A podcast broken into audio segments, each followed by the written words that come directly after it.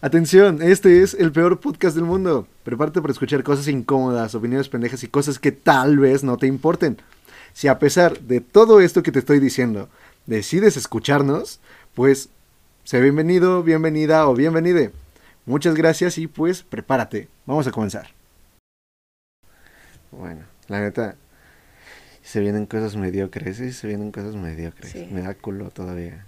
No sé si nos va a escuchar una, dos, cinco personas, pero pues es abrir nuestra mente y nuestras conversaciones. a- Ay, de verdad, sí me da al, menos, miedito. al menos a una persona, porque luego somos culeros, güey. Luego somos No, culeros. luego estoy- soy bien pinche culera. Sí. Ayer, ayer una chava publicó. Espérate, espérate. Bienvenidos a este el primer capítulo de El peor podcast del mundo. Ojo aquí. En Spotify existe uno que se llamaba que se llama El peor podcast del mundo, pero no era su nombre original. Eso me molesta mucho. No era el nombre original de ese podcast y se lo cambiaron. Por eso no lo encontré. Hasta después lo encontré. Y hay uno que se llama el segundo peor podcast del mundo. Pero no, no, la neta no. Nosotros les vamos a ganar, güey, al Chile. Vamos a ser peores. Entonces, pues, bienvenidos a este podcast. Yo soy David y yo soy Gio. y pues vamos a ser sus hosts, las personas a las que, si es que alguien llega a escuchar esto, las personas a las que van a escuchar, decir pendejadas, Hola, mami.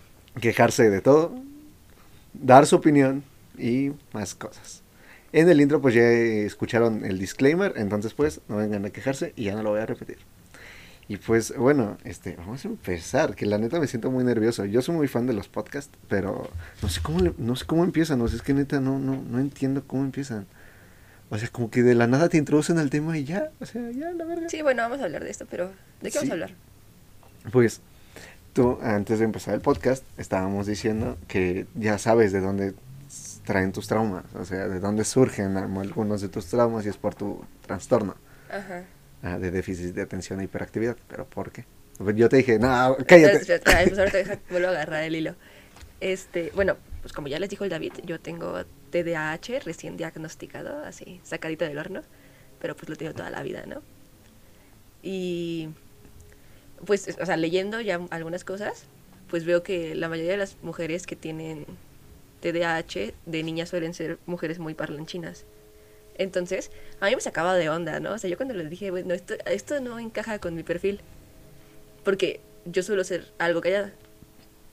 Entonces, ayer tuve como un subidón de energía y me dio por hablar, pero así muchísimo. O sea, publiqué en Facebook, publiqué en Sí, Twitter, güey, publiqué no, en todos me- lados. Estuviste mandándome un chingo de Le mandé un mensajes por mensajes a. David. A un montón de gente le estuve mandando mensajes, o sea, como que me entró la parte social Ajá. y yo tengo este periodo para hablar, ¿no? O sea, cuando empiezo a hablar, empiezo a hablar muy rápido, muy, muy rápido, ¿no? Y empiezo a cambiar de temas y hablo, hablo mucho cuando, cuando O sea, te alguien dan me ganas da de hablar, ¿no? El- te dan- eh, cuando, o sea, nada más necesito así como que para no callarme. Ajá. Y también, o sea, en la escuela, si alguien me empieza a hablar, ya se chingó porque, o sea, voy a estar todo el día. Y hablándole a esa persona porque Sí. fue la que la persona que te habló, Sí. ¿no? Ajá. Pero, o sea, justo ayer que estaba pensando en eso, dije, bueno, o sea, pero, pero esto no me pasaba cuando tuve mis episodios depresivos, ¿no? O sea, ah, porque también tengo distimia, entonces tengo episodios este, depresivos frecuentes. Y este, entonces, eso, eso no me pasa, ¿no? Y me puse a pensar, bueno, o sea, ¿por qué durante los episodios depresivos, o sea, de repente sí como que no hablo, ¿no? Y me puse a pensar en qué es lo que pasa cuando me pongo a hablar. Y me acordé, o sea, que este es un trauma, y eso iba, ¿no? O sea, que de ahí viene mi trauma, ¿no? O sea, que desde chiquita, pues yo soy mucho de interrumpir a la gente, o sea, lamentablemente yo interrumpo. O si tú me cuentas algo y se me ocurre algo que me pasó y Ay, sí, parecido, es que- a mí me ajá, pasa, sí, yo hago me eso. pasa, güey, sí, yo también o soy sea, así. a- y, y es, es frustrante, ¿no? De repente, no cuando lo haces, no para mí, pero yo siento que para otras personas sí suele ser así como de, "Ay, otra vez esta morra ya va a empezar a hablar de... Ya me interrumpió Sí. otra vez, ¿no? O sea, Ajá. siento que, o sea, te das cuenta, ¿no? De que Ajá. obviamente las personas no se sienten cómodas con alguien que, te, que constantemente los está interrumpiendo. Sí, no, es que la verdad neta es una chinga. Ajá, entonces, pues dije, no, o sea, pues es que yo no soy tímida y callada e inocente, ¿no? O sea, mi personalidad de nacimiento, o sea, la- mi configuración por default no viene así. No, o sea, yo, Sí. yo, no, yo no nací como introvertida, por así decirlo. No sé cómo, no sé cómo funciona, no soy especialista. Este, son así como que reflexiones que estoy teniendo respecto a mí misma. Y digo, bueno, o sea, probablemente yo no nací así. O sea, yo no nací callada. Yo no nací así como que me siento y no hablo. O, o que estoy con un montón de gente y no opino. Ujú. Eh, yo, yo me he dado cuenta de que yo soy muy parlanchina y que yo opino mucho y que yo pienso muchas cosas, ¿no? Y las Sí. digo con gente de confianza. Sí, por Entonces- ejemplo, aquí sí. entre nosotros, ¿no? Entonces, que para la gente que no sepa, somos hermanos. Ajá, Pues ya, o sea, pues literalmente la conozco toda la vida. sí, Sí. sí, la mayor parte de mi vida he estado con este vato. Ajá. Entonces, o sea, contigo me puedo abrir y hablar un montón de cosas, Sí. pero con otras personas me cuesta mucho trabajo.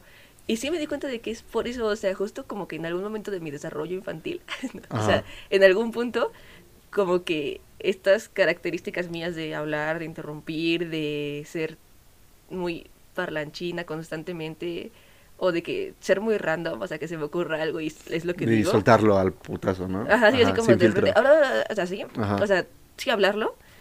Este, pues me empezaron a decir personas, ¿no? Así como de cállate, no interrumpas, Cálmate, no hables- hablas muy rápido. Hablas muy rápido, o sea, y eso como que va generando como problemas en la manera en la que pues tú te vas percibiendo, o sea, mi autopercepción Sí. pues va cambiando, ¿no? Entonces, pues obviamente, pues es así como de, no, pues entonces tengo que estar callada, no, Ent- este, no tengo que hablar, no, es, eso no le importa a la gente, ¿no? O sea, están hablando de otra cosa, no los interrumpas. Y entonces, o sea, yo siento que como mi desarrollo fue con ese tipo de cosas. Ajá. O sea, ya para la secundaria, que fue cuando yo empecé a desarrollar mi distimia, ya yo empezaba a hablar de algo y algo en mi cabeza me decía, no les importa, cállate Verga. o, o no, no los a interrumpir. O, o sea, incluso para una conversación Ajá. me es difícil, ¿no? O sea, me es difícil entrar a la conversación cuando hay más de una persona. O sea, Sí, si yo cuando estoy ya hablando, empezó, ¿no? Sí, sí, cuando estoy hablando contigo, o sea, es fácil tener una comunicación uno a Porque uno. pues solamente... Ajá, estamos solos. ¿no? Ajá. Ajá. Y si tú me hablas, yo te escucho, y si yo hablo, tú me escuchas. Cuando hay una conversación con más personas, es como saltar la cuerda, no sé si lo has pensado. Sí, en O sea, meterte, ¿no? ajá, De te tratar de que meter, meterte. ajá, eso y si es- sabes meterte, la- el, qué hiciste. chingón eres, ¿no? Pero- pero- de que estás ahí ajá. saltando, pero si no, vas a detener todo. Sí, no, y si Para no sabes, todos los y ya, y demás, ya valió, ajá, ajá. valió verga. Entonces, o sea, yo constantemente no, no entro, o sea, es- es solo estoy, sí, sí, sí conoces esa sensación, Sí, ¿no? de Como de querer querer entrar, meterte, de querer ajá. entrar, esa es la sensación que tengo cuando quiero entrar a una conversación cuando hay más de una persona, Ajá. ¿sí? O sea, Cuando es como- digamos, cuando hay una conversación que empezó. Ajá, o sea, Ajá. aunque, aunque estoy pensando respuestas y aunque sé del tema o no sé, aunque quiero hablar de eso también, o aunque tengo algo que decir, es constante esa sensación, ¿no? Entonces, cuando quieres entrar al tema, Ajá. o sea, ya cuando dices, ya, ya, ya, voy a decirlo, ya cambiaron de tema. Vale, verga. Sí, entonces, o sea, eso te empieza a marcar también como una persona tímida, como una persona tranquila, como una persona introvertida, o como una persona callada, o reservada, o seria. Sí. Pero pensándolo bien, o sea, yo tengo como mis dos lados, ¿no? O sea, los lados de confianza y los lados que no. Y yo creo que más que por tener una personalidad introvertida, va hacia ese punto, hacia un punto más de traumas o de, no, no sé si llamarlo trauma, es que eh, si alguien sabe, pues díganos, ¿no? O sea, mándenos un libro o algo. Sí. Este, pero, Que yo no, no lo voy a leer, pero tú sí. Pero tú sí. ajá. Entonces, o sea, yo- Mándenme un video. un podcast. Ah, sí. Este, vengan a platicar con nosotros. Ah, sí. Eh, Está abierto, ¿eh? Mientras pues, podamos, mientras se pueda. pues, está- Traigan su micrófono porque no tenemos otro. Sí, nada, tenemos otro. bueno, ya. Ajá. Entonces, pues eso, o sea, de repente siento que más que mi personalidad sea así, Ajá. realmente. Fue porque que te hicieron así. La máscara que me puse para, Ajá. para no ser molesta para los demás. Ah, como el de Televisa, ¿no? ¿Quién está detrás de la máscara? Ajá, ajá, ahora sí, sí, yo era la gitana. Sí. No mames. Ajá, así tú. Sí, así yo. Ajá. eh, yo. Y Juan Paz ahorita diciendo, no, no conozco a Cuauhtémoc Blanco. ¿Lo viste? Sí, sí, la vi. No mames, está ahí. Galilea Montijo, Sí, ¿no? güey, Sí. que su ex marida. Pues es su exnovio, ¿no? Ex su exnovio, ex marida, güey. Ex marido, ni idea. Este, y el güey ahí todavía imitándolo. No lo conoces todavía. ya nos fuimos. sí, güey, ya, es verdad, este, sí, es que sí, sí pasa de la máscara que te pones para no mostrar, es lo que pasa, por ejemplo, con el alcohol, o sea, siento que el alcohol te quita una parte de esa máscara, te quita tu filtro, Ajá. o sea, te quita como esa parte de verga, o sea, Te quita Esas- la verga. te quita la verga, no, este, te quita como esta parte de tu filtro y entonces empiezas a mostrar verdaderamente lo que piensas, lo que sientes, lo que pensaste en hacer en algún momento, lo que pensaste decir en algún momento, las cosas que en realidad tienes eh, tú adentro, pero que por tu máscara, por tu filtro no te dejas decir. Siento Sí. que pasa lo mismo con el alcohol y te pasa a ti, o sea, tu máscara con- que con el alcohol se te ha caído varias veces, ¿no? O sea, que sacas como tu verdadera Sí, que personalidad. bailo, canto y Sí. me pongo por aquí, cotorreo, o sea, Sí. cotorreo como si tuviera 50 Cotorreo. años. Eh, Y sí, o sea, sí, Sí. es que parece que no, pero he, he escuchado mucho, ¿no? Que yo, yo todavía no me puedo identificar a mí misma como neurodiversa, todavía me cuesta trabajo nombrarme a mí de esa manera, pero, o sea, he estado como viendo que gente eh, neurotípica eh, normalmente no está, no- sea, como que no está constantemente pensando Espera, what is the meaning of neurotípica y neurodiversa? Ah, ok. Este es un concepto. ah, bueno, sí, o sea, sí lo voy a usar, sí, Sí, voy a hablar seriamente, o sea, sí.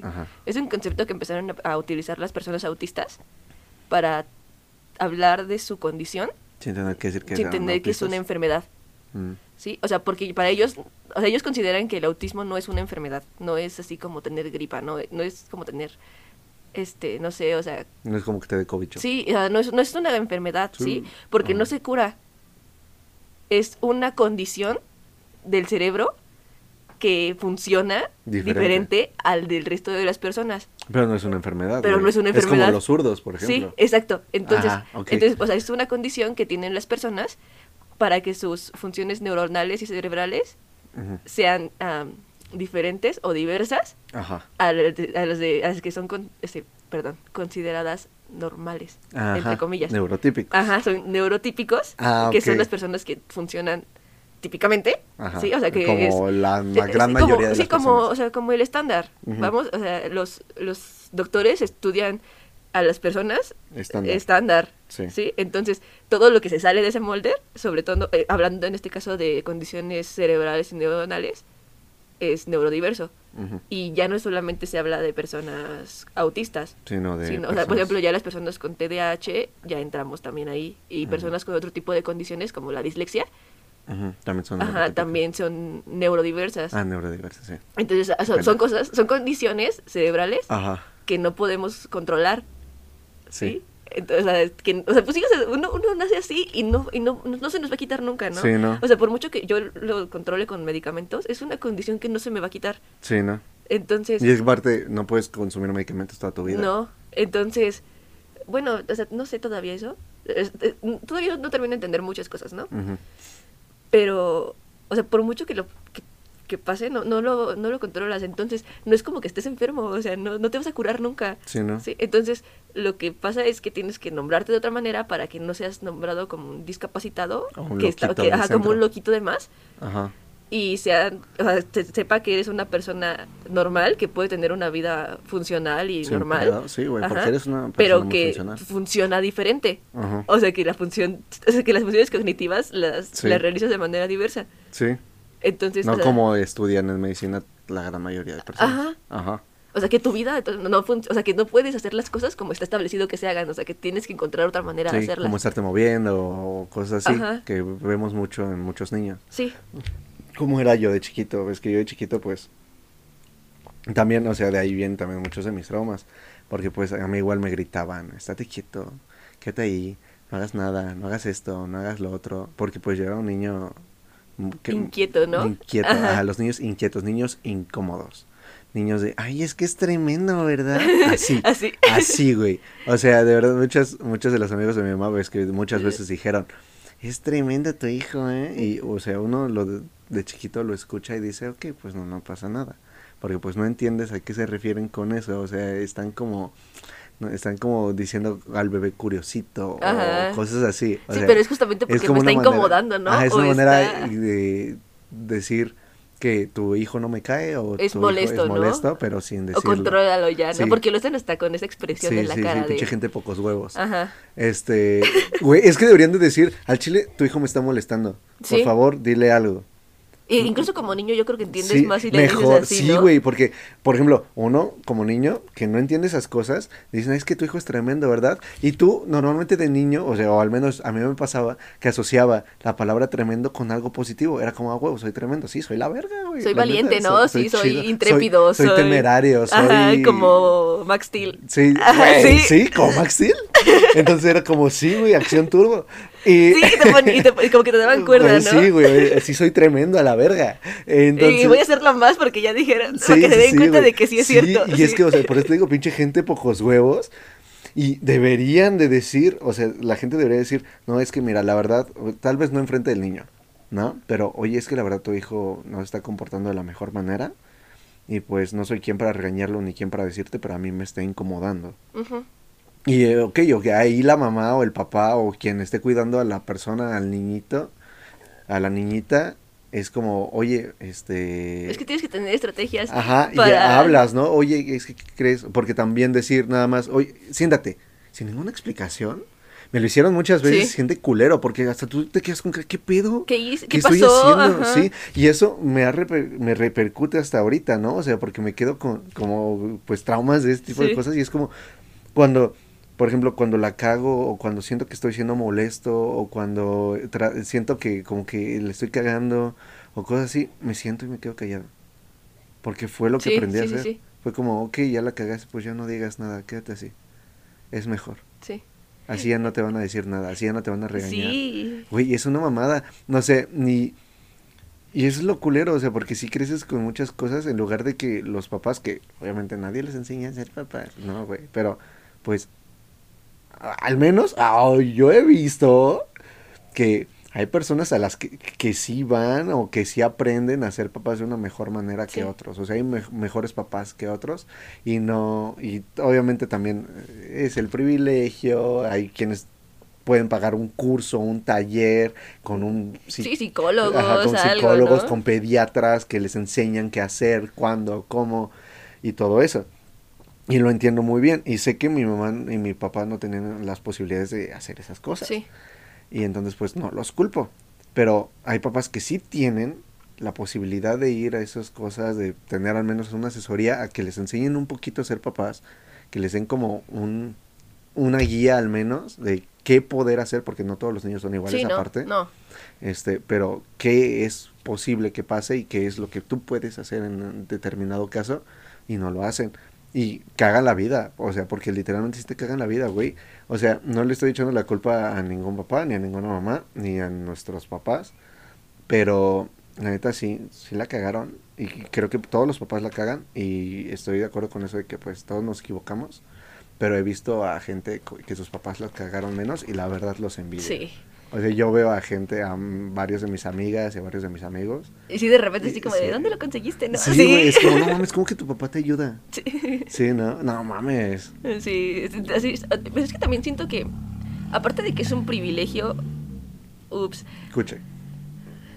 Estado de México. Ajá. Ajá, Este, aparte de que es un privilegio, o sea, y que sí obviamente las condiciones sociales y de clase son, pues, un, un, sí, una condición que lo cambian, creo que socialmente podríamos al menos ir pensando, ay, hacernos conscientes de que los niños son adultos en potencia, ¿no? Sí. O sea, y que no estás así como criando a nada, ¿no? O sea, lo, lo que el- un niño está, lo estás criando para crecer y lo que le dices ahorita repercute en su...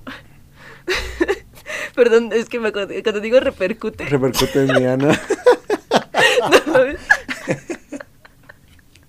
Perdón, mi cabeza se fue. Sí. Cuando digo esa palabra... Repercute en mi ánimo. Ajá. ay, bueno. O sea, sus Sí. actitudes repercuten en, en su vida, ajá. Sí, hasta Entonces, después de años. Y, y es, es cierto, o sea, por ejemplo, a los niños se les trata de maneras muy crueles y muy feas, ¿no? O sea, cuando un niño no hace la tarea y le pegas y le gritas, estás, estás teniendo actitudes que tú no tendrías con un adulto. Sí, y, a- sea, y aparte, o sea, son actitudes que, que tal vez conscientemente no lo toman así, pero inconscientemente es, es como que, no, es que cuando hago tarea me regañan. No me gusta hacer la tarea, no la voy a hacer. Sí, Sí. se van asociando. Sí, sí, y de sí. todas maneras, o sea, creo que hay gente que tiene razón cuando te dice que no tienes que tratar a un niño como no tratarías a un adulto. Y claramente, si tú no estás haciendo las cosas como tienes que hacerlas, tu jefe en el trabajo no va a llegar y te va a dar tres cachetadas y te va a estampar eh, con la mesa y te va a decir... Ponte a hacerlo, Ajá. ponte a hacerlo. No, no, o sea, no, así, no. güey. ¿Por qué con los niños si lo ¿Por qué, hacemos, por qué hacemos este tipo de cosas con los niños? Porque cuando está alguien en un berrinche, tú con, no sé, tu novia tiene como un ataque de pánico y tú, tú, no, tú no la vas a controlar a cachetadas, Ni a ni nalgadas, nalgadas. ni mojándolo. No, ni aventándole cosas. O sea, es, es- son como, es una tortura muy cruel, es muy no cruel. mames, o sea, y no sé, no sé si pasa en otros países o en otros lugares, pero, Pero en México, es, en muy México es muy común. O al menos lo era hace en Sí. nuestros años, digamos, ¿no? Cuando nosotros éramos niños era muy común. Sí, es- la, la violencia es, es Sí, muy y común. sigue siendo común, al menos en nuestro círculo no, pero porque nos hemos encargado de que no, güey.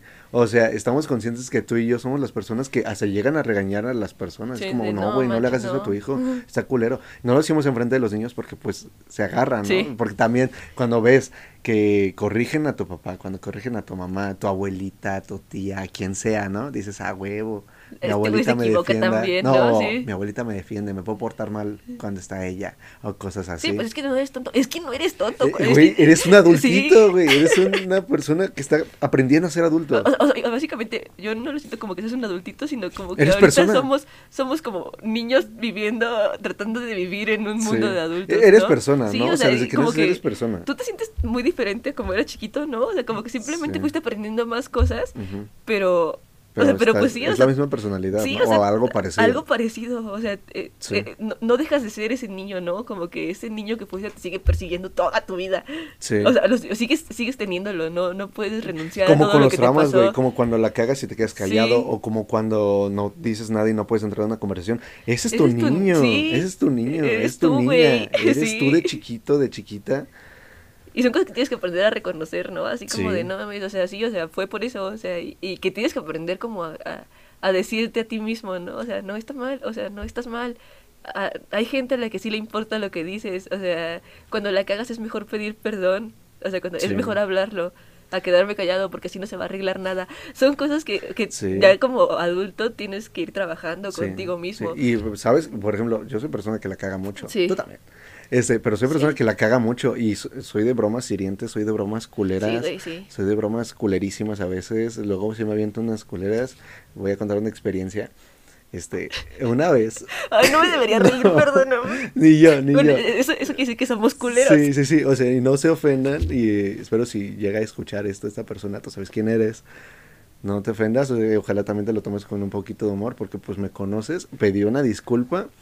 Y no solamente a ella, a toda su familia, porque pues fue una mamada lo que dije, estuvo fuera de lugar, estuvo pendejísimo, pero por suerte su familia lo entendió, al menos saben cómo soy, me conocen de mucho tiempo, entonces Y pues te tienen cariño y aprecio me tienen también, cariño ¿no? y pues parece ser que entendieron esa parte y pues no me porto mal pedo, o sea, o sea, solamente no es que escoja el lugar con el que voy a decir esas cosas, se me, se me salen, ¿no? Sí. O sea, hacer bromas Sí, tu con cabeza cosas de repente que no tienes que jugar, o sea, tal vez puedes jugar con eso después de años, porque era una situación delicada. Ay, cué- cuéntalo para que entiendan Bueno, sí, el contexto. el contexto. Este. Estaba en la casa de mi mejor amiga porque habíamos tenido una especie de pijamada con demás personas. Y. Una reunión así muy tranqui porque somos personas tranquis, somos personas cool que nos gusta pues cocinar y comer pizzita y comer galletas que hacen ellas y, y está muy rico todo y está muy chido, la verdad me la paso muy bien ahí, pero justo ese día, bueno, ellos tienen varias mascotas, tienen perros. Ujú. No mames, todavía lo digo y me siento mal, güey. Neta, todavía, o sea, son cosas que te persiguen. Sí, que, te, Me- que no te dejan dormir en la noche, ¿no? Sí, ya o sea, vamos que a luego dormir cuando- y tu cabeza. ¿Te acuerdas la vez que la cagaste así? Sí, güey, así, sea, yo me quedé así, no mames, qué pendejo. No, pinches pude haber dicho eso. Neta, eh, pero bueno, entonces, lo que pasó fue que ellos tenían una perrita chiquita y la dejaban en la azotea. Verga, güey, no, es que no. Es que sí me pasé de pendejo. Me da risa porque me río para no De llorar. nervios, sí. Sí, me río para no llorar. Este, y entonces lo que pasó fue que, pues, en algún momento de la tarde noche no le encontraban, no encontraban a la perrita. No mames. Qué pendejo, es que qué pendejo, güey. Ya termina de contarlo y ahorita te pendejamos nomás- juntos. Nomás me acuerdo y neta me da una vergüenza, no sé ni por qué lo estoy contando. Este, el chiste está No, no es chiste. No, no, no, no es chiste. Eh, Bueno, la cosa está en que, pues ya más o menos entrada la noche, yo ya tenía un poquito de alcohol, lo que hablo del filtro, tenía un poquito de alcohol en la sangre ya. No soy una persona que se emborrache rápido, pero el alcohol ya cuando me empiezo a sentir mareadín me quita filtro. Y entonces ahí la cagué. Y no me acuerdo bien qué pasó en esa situación, no me acuerdo muy bien de eso porque pues mi cabeza suprimió un poquito de ese recuerdo, solamente me acuerdo lo apenado que estuve y la situación en la que lo dije. Y entonces el chiste es que la perrita había subido algunas macetas o algo así, me acuerdo. Y salió por una de las rendijas porque tenían, creo, enrejado o tienen malla o algo así. Porque, Ajá. o sea, pues tratan de cuidarlos. La verdad, tratan muy bien a sus mascotas en ese lugar. Yo los he visto y son muy lindos y los perros son felices, parece ser. Y los tratan muy bien y hasta los tienen entrenados y todo. O sea, el chiste es que esa perrita subió y desde la azotea se cayó.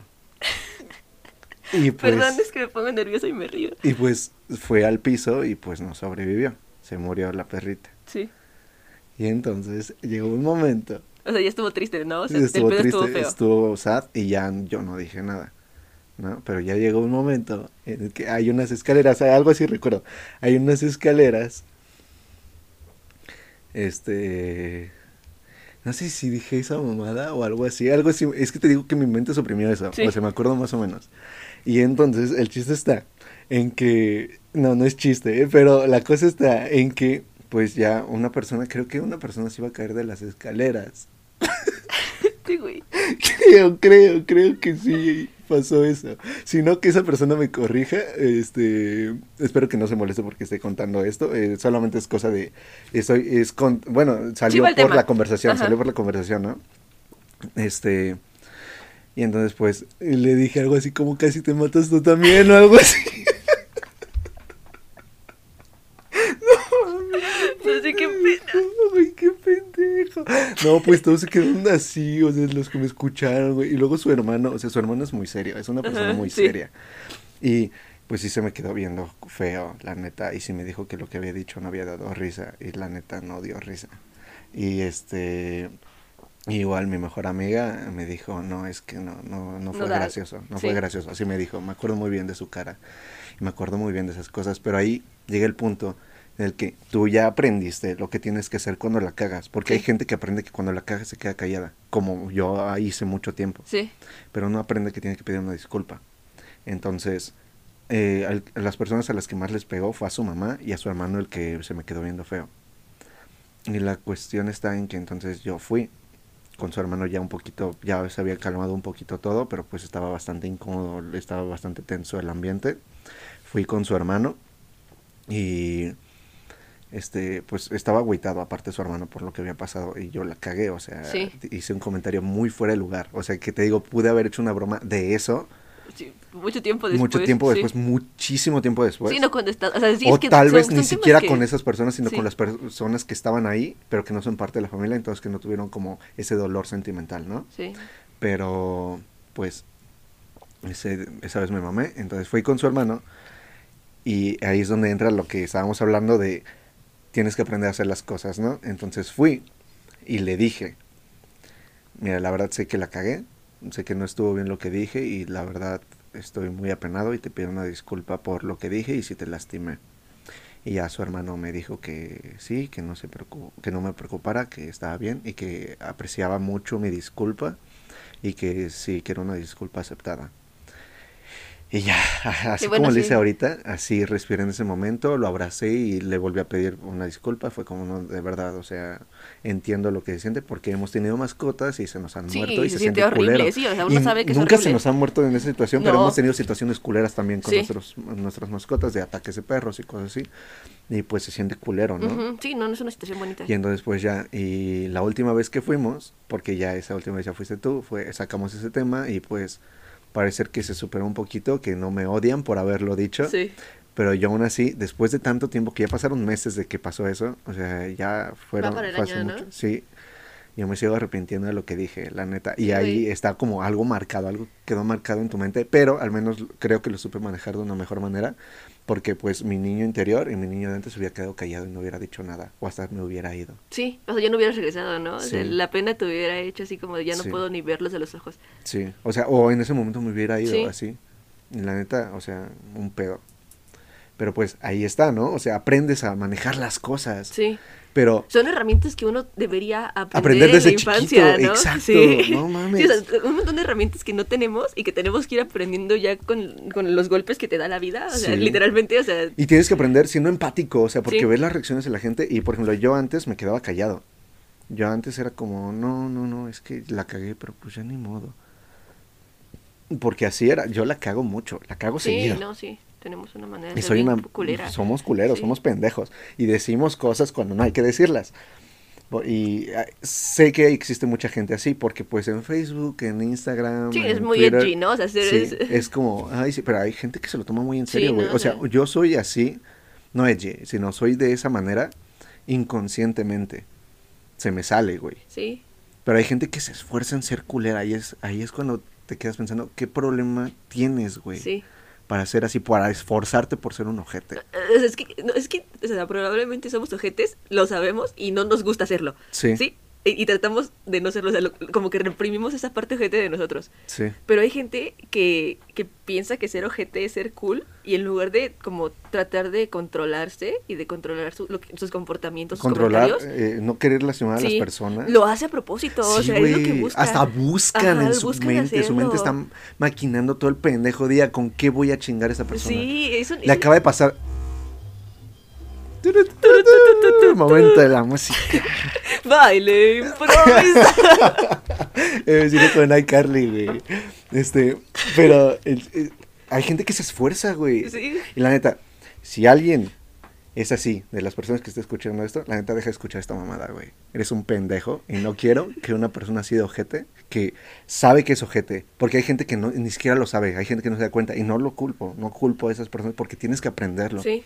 Pero si tú ya lo sabes y no haces nada por evitarlo, aunque sea, o sea, si son tus amigos y tus amigos ya lo aceptaron y todo eso, ok, está bien. Porque hay muchos amigos que saben que yo puedo jugar con cosas así y ya hablé con ellos, porque pues hay, son cosas que se Sí. hablan, ¿no?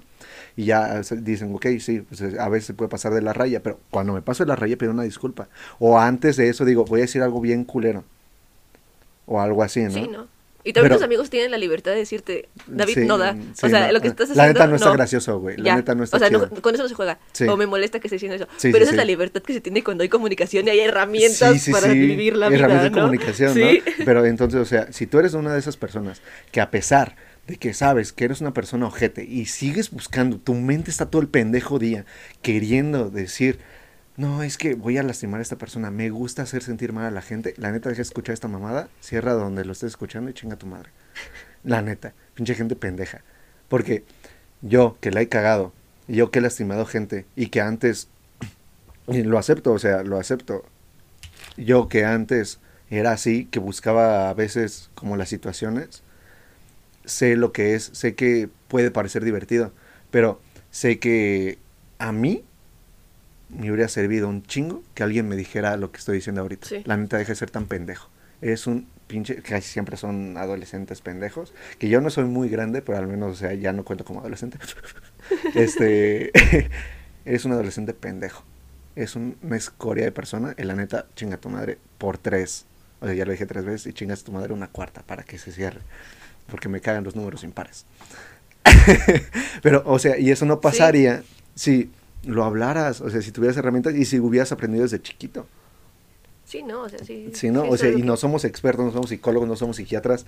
O sea, sí, o sea... Es algo de lo que te vas dando cuenta, ¿no? O sea, o sea por ejemplo, o sea, no sé, en los funerales nosotros somos de reírnos porque Sí, somos güey. pendejos. Sí, nos pasa. Pero, o sea, pero nuestros nervios nos ganan. Así como ahorita que estaba David contando su anécdota y que los dos teníamos. o Yo, yo, o sea, tengo cringe porque es la Sí. pena ajena que me da Sí. su, su anécdota. yo me río, yo me río por pena, Sí. por vergüenza y por nervios y porque me- las cosas me dan risa. Sí. Pero esas son las otras razones Sí, por que entonces puedo también, o sea, vemos, vamos a un, no, no sabemos todo ya, o sea, como que nuestros nervios se van siempre hacia reírnos, ¿no? O sea, yo, yo bueno, yo me he dado cuenta de que somos ¿no? De que algo nos, nos empieza a poner nervioso y empezamos a decir pendejadas, pero así O ya nos por mayor, o nos reímos de la nada, ¿no? O sea, de repente Sí, así como de... Y la gente piensa que nos estamos burlando. Sí, y Sí, sí, son cosas que tienes que explicarle a, a- a la gente cercana, ¿no? O sea, es así como de, yo no me estoy riendo de ti, no me estoy riendo de la situación, me ganan los nervios y lamentablemente la manera en la que aprendí como a, a canalizarlos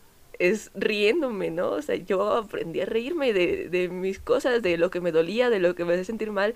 Sí. O sea, Fue nuestro mecanismo Sí, de defensa. es nuestra manera de defendernos, ¿no? Y ahorita ya lo tenemos como consciente y tratas de controlarlo, ¿no? O sea, si ves o que hasta algo tratas más- de explicarlo. Es Sí. como, hoy no me estoy riendo porque no esté, porque esté gracioso, sino porque estoy nervioso. Sí, ¿No? sí, o sea, y, y tratas de decirlo y ya es la manera en la que tienes que explicarlo.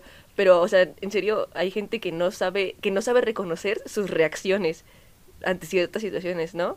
O sea, no sé, la gente que ante los nervios llora Sí. y, y no sabe por qué llora, ¿no? O sea, cuando pero- se enojan, por sí, ejemplo. o sea Sí, que- sí, o, sí. o la gente que se- o- la gente que le pasa algo y su reacción es agresiva. O sea, y- pero no, no, no sabe decirlo, no, ni no sabe como darse cuenta de cómo se está sintiendo y de cómo está reaccionando con sus sentimientos. Entonces es cuando empiezas a como a, a tener como, sí, pues, ah, comportamientos violentos o comportamientos que no, que no van con las situaciones, ¿no? Y entonces la gente que está a tu alrededor, digo mucho, no, qué fea muletilla tengo. Este... no.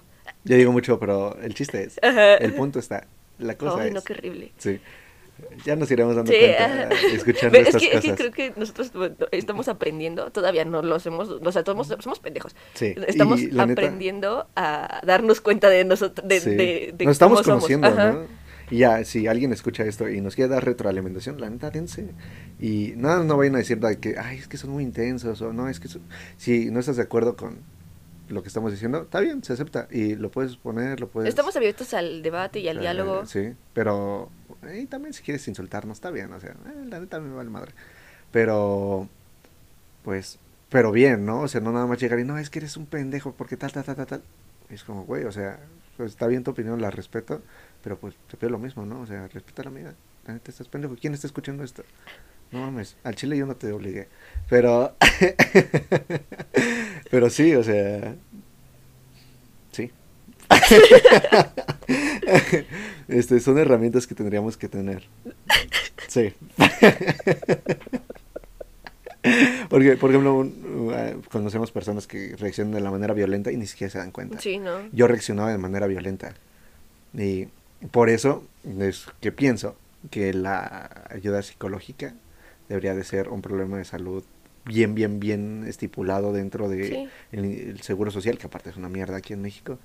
Pero y que tuviéramos ayuda psicológica bien, o sea, que todos pudiéramos tener ayuda psicológica en las escuelas, en el seguro social, en todos lados, porque la, siento, la neta siento que a muchas personas les hace falta.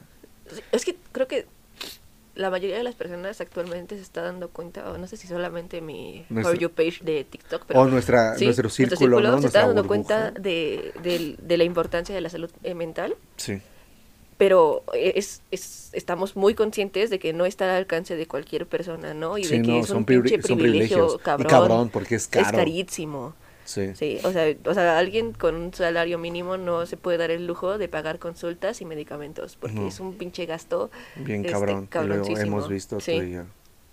Entonces, o sea, sí, a veces, o sea, sí de repente digo, bueno, o sea, no me considero, no me consideraba antes una persona Privilegiada. privilegiada y yo estoy consciente de que probablemente no lo tenemos todo o de que sí tenemos como un nivel socioeconómico bajo, Sí, la neta, sí. pero la neta eh, soy muy privilegiada con el esfuerzo que hace mi mamá, Sí.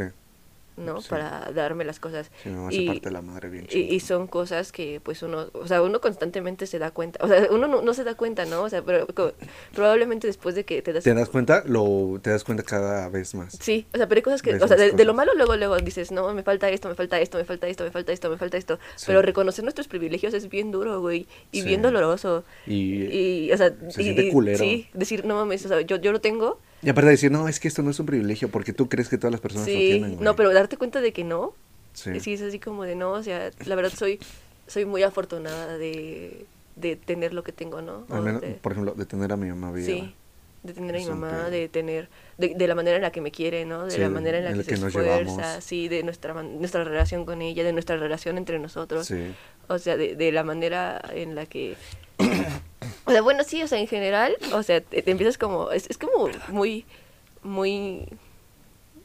Es que suena a veces... Yo antes, a mí antes este tipo de discursos me daban cringe y si alguien está escuchando esto y siente cringe ante ese tipo de discursos, de verdad, o sea, le entiendo. Porque, Porque- es difícil darse cuenta. Porque yo también antes decía, o sea, antes la gente cuando decía, tienes que ser agradecido con lo que tienes, yo decía, chinga tu madre, ¿qué mamada es esa? ¿No? Sí, o ¿no? sea, yo, yo sí Es- pensaba así como que, ¿qué tontería estás diciendo? O sea, pero, o sea, a pesar de que uno pueda ser lo, lo, lo anticapitalista y lo anarquista que seas, o sea, yo, mis, mis corrientes de pensamiento se inclinan hacia ciertas cosas, y Ah, por mucho que... Casi licenciada en filosofía. o sea, cuando, o sea, cuando...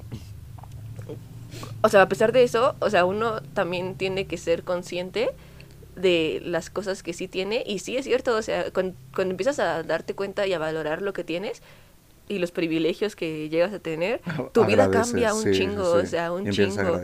Y aunque tú dices, no, sí, o sea, pinche sistema está horrible y pinche gobierno puto. Y me va mal, o Sí, sea, y- estoy, y estoy mal y todo. Pero hay gente que está peor que yo. Eh, Y es que, o sea, probablemente ese discurso todavía está mal. O Sí, sea, sí, sí, gente, hay gente sí. que está peor.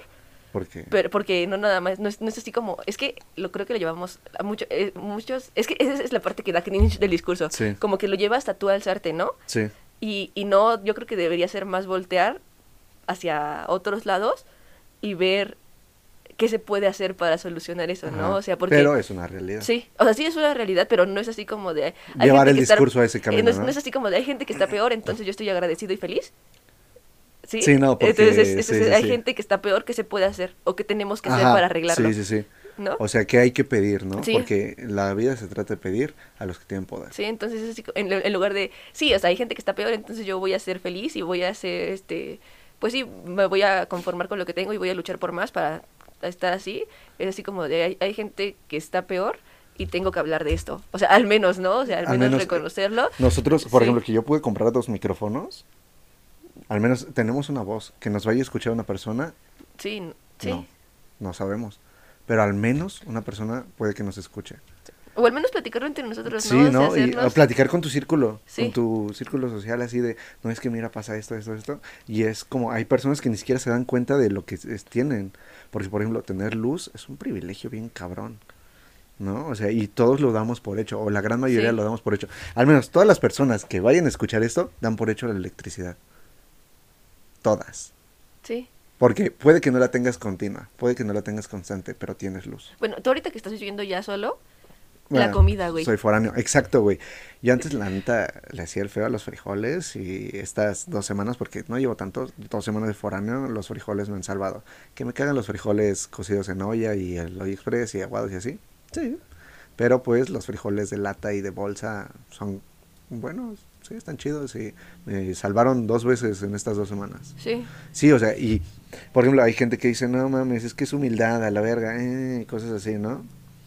Es como, y hay gente que ni siquiera tiene eso. Bueno, no es para alzarte, pero es como, güey, date cuenta que tú estás despreciando esto. Es un discurso muy de señor, muy de Sí. papá. Es que cuando vas creciendo como Es que, vas güey, agarrando e- discursos entiendes, de señor, ¿no? Sí, güey, es- y es como, Esa fui yo es dándome la como, madre. es como decirle a tu hijo, ¿cuántas personas no quisieran lo que tú tienes aquí? Y es un discurso muy de señor. Sí, es pero un es que es el discurso pedo- muy pendejo. Es, es el pedo que los niños no van a entender eso. Ajá, pero es una realidad, es real. Sí, Es sea, sí real. O sea, si por ejemplo, si tú a una persona X le dijeras que si quiere tu vida, puede que te diga que no, que está de la chingada. Pero también hay personas que te van a decir, sí, la neta, sí, te la cambio.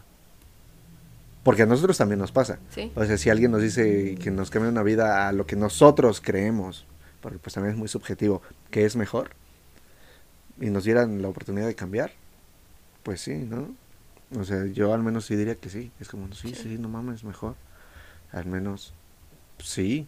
O sea, el- lo que yo considero mejorar, sí me gustaría mejorar, pero pues, no mames, es como... Es algo bien subjetivo Sí. también, porque, y voy a lo mismo, o sea, nos damos cuenta de los privilegios y hay cosas que tú das por hecho. Cuando no, la comida la das por hecho. Sí. O muchas personas la dan por hecho, que ahí sí no estoy seguro si todas las personas que la estén escuchando lo den por hecho. Pero hay gente, o- existimos muchas personas que damos la comida por hecho. Sí, quedamos por hecho que vamos a llegar a casa a comer algo, ¿no? O Sí. sea, que tenemos algo que Y comer. por ejemplo, yo como foráneo, te te das como- cuenta es de como, eso. güey, ¿no? no mames. O sea, no sé si voy a cenar hoy. No sé qué voy a desayunar, ¿no? O ojalá haya comida en mi escuela. Sí. Ojalá alcance comida en la universidad. Porque pues me está pasando. Y antes lo daba por hecho y ahorita pues ahí es cuando dices, agradeces lo que tienes. Sí, o sea, empiezas a ser señor, empiezas a hacer frases de papá, empiezas a dar frases de papá, frases de señor, frases de señora, frases de persona grande. Frases de adulto, ¿no? O Ajá, sea, y te das cuenta que pues sí tienen razón. Y sí son personas que tienen un poquito más de conocimiento y sabiduría. Pero, Pero pues eso es algo cuando, cuando tienes 15 años, ¿no? sí, güey. Hablando de cuando tienes 15 años, ¿sabías que no sé cuántos años tenía ese güey? ¿Qué tiene que ver entonces? Ah, sí, no sé cuántos años tenía ese güey. Pero pues era adolescente, estaba cercano. Vamos a cambiar de tema muy random. Pero porque siento que lo estamos haciendo muy serio y la neta, o sea, puede que esté entretenido, pero pues también hay que meterle como cotorreo, ¿no? ¿Sabías que en Google Maps, Cotorreo. cotorreo, güey, te digo, ya soy señor, güey. ¿Sabías que Google Maps tiene puesto en sus mapas dónde fue la caída de Edgar? Sí, sí lo vi. Güey, no mames, qué pedo. O sea, yo Es lo vi. eh, Fue de los primeros videos virales en el fue de los primeros memes mexicanos. Sí, no inventes, sí. Es sí, famosísimo. Sí, güey. Hasta ese güey fue a la tele. Sí. Hizo un comercial con Emperador. Sí. De cuando, ya, güey, por favor, güey. Que para quienes no lo hayan visto, es un video. Así lo pueden buscar en YouTube, La caída de Edgar. Es un video. eh, Emperador patrocina, no es cierto.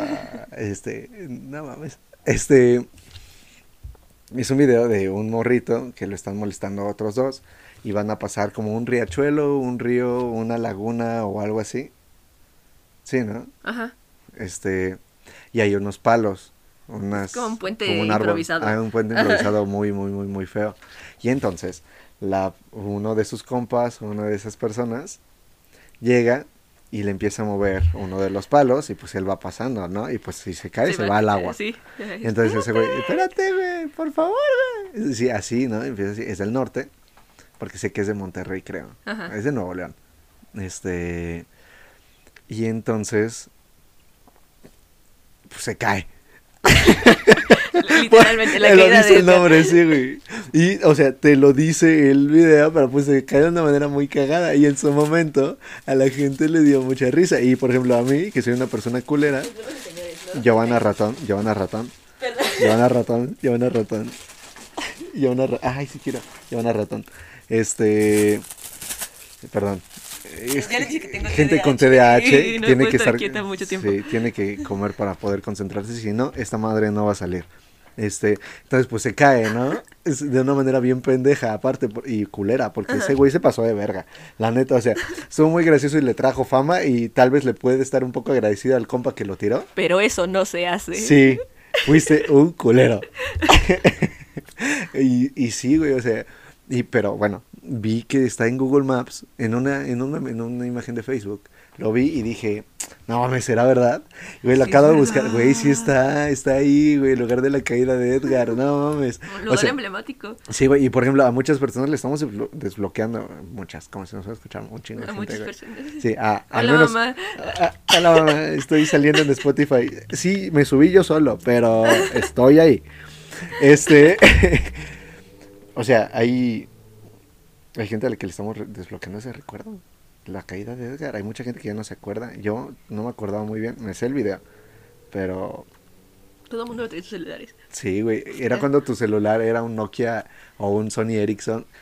Otro privilegio Sí. que... Pero bueno. no, Cuando te eso- pasabas por Bluetooth el audio de papi mío que estás en los super 100. Güey, ¿quién inventó ese pinche humor todo culero, güey? Por infrarrojo, güey. Que tienes que juntar los teléfonos. Que Y si, dejarlos ahí dos horas. si gente que está escuchando esto, que es de otra generación, por ejemplo, mi novia, que tiene dos años y cachito menos que yo, no sabía que era el compañeros de la infrarrojo. universidad. Sí, güey. Y también los míos. Este, que no sabía que era el infrarrojo, güey. No saben qué es el infrarrojo. ¿Qué pedo? O sea, y ya gente más grande que nosotros sí sabe qué es el infrarrojo. Ajá. Pero gente más chica hay algunos que ya no saben. el- para que entiendan, si es que, para dar contexto, si es que no sabes, el infrarrojo era una manera de enviar archivos. De una, no sé cómo funciona, la neta yo no soy ingeniero, ni le sé esas mamadas de sistemas, ni nada. Para mí el internet es magia. Sí, sí, sí, la neta sí, es un invento de los Illuminatis. Sí. Este, Y, y se me hace raro pensar que está aquí, que me está atravesando el... Ay, ay, Sí. es que pensar eso me pone de nervios. bueno, continúa. el güey fue y te está atravesando. Sí, no, el Bluetooth, cuando traigo los audífonos Bluetooth puestos, o sea, mi cabeza está como...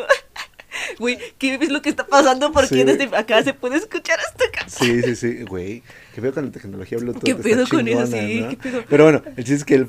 Para que- llamar con alguien, para mandar un audio, güey, ¿cómo mi voz llega? Ay, perdón, perdón, Sí, es que, sí, o sí, sea, sí. cuando eres tonto, ese tipo de cosas te sorprenden mucho. Cuando no le sabes, o sea, o cuando no te pones a pensar en esas cosas, o que lo das por hecho.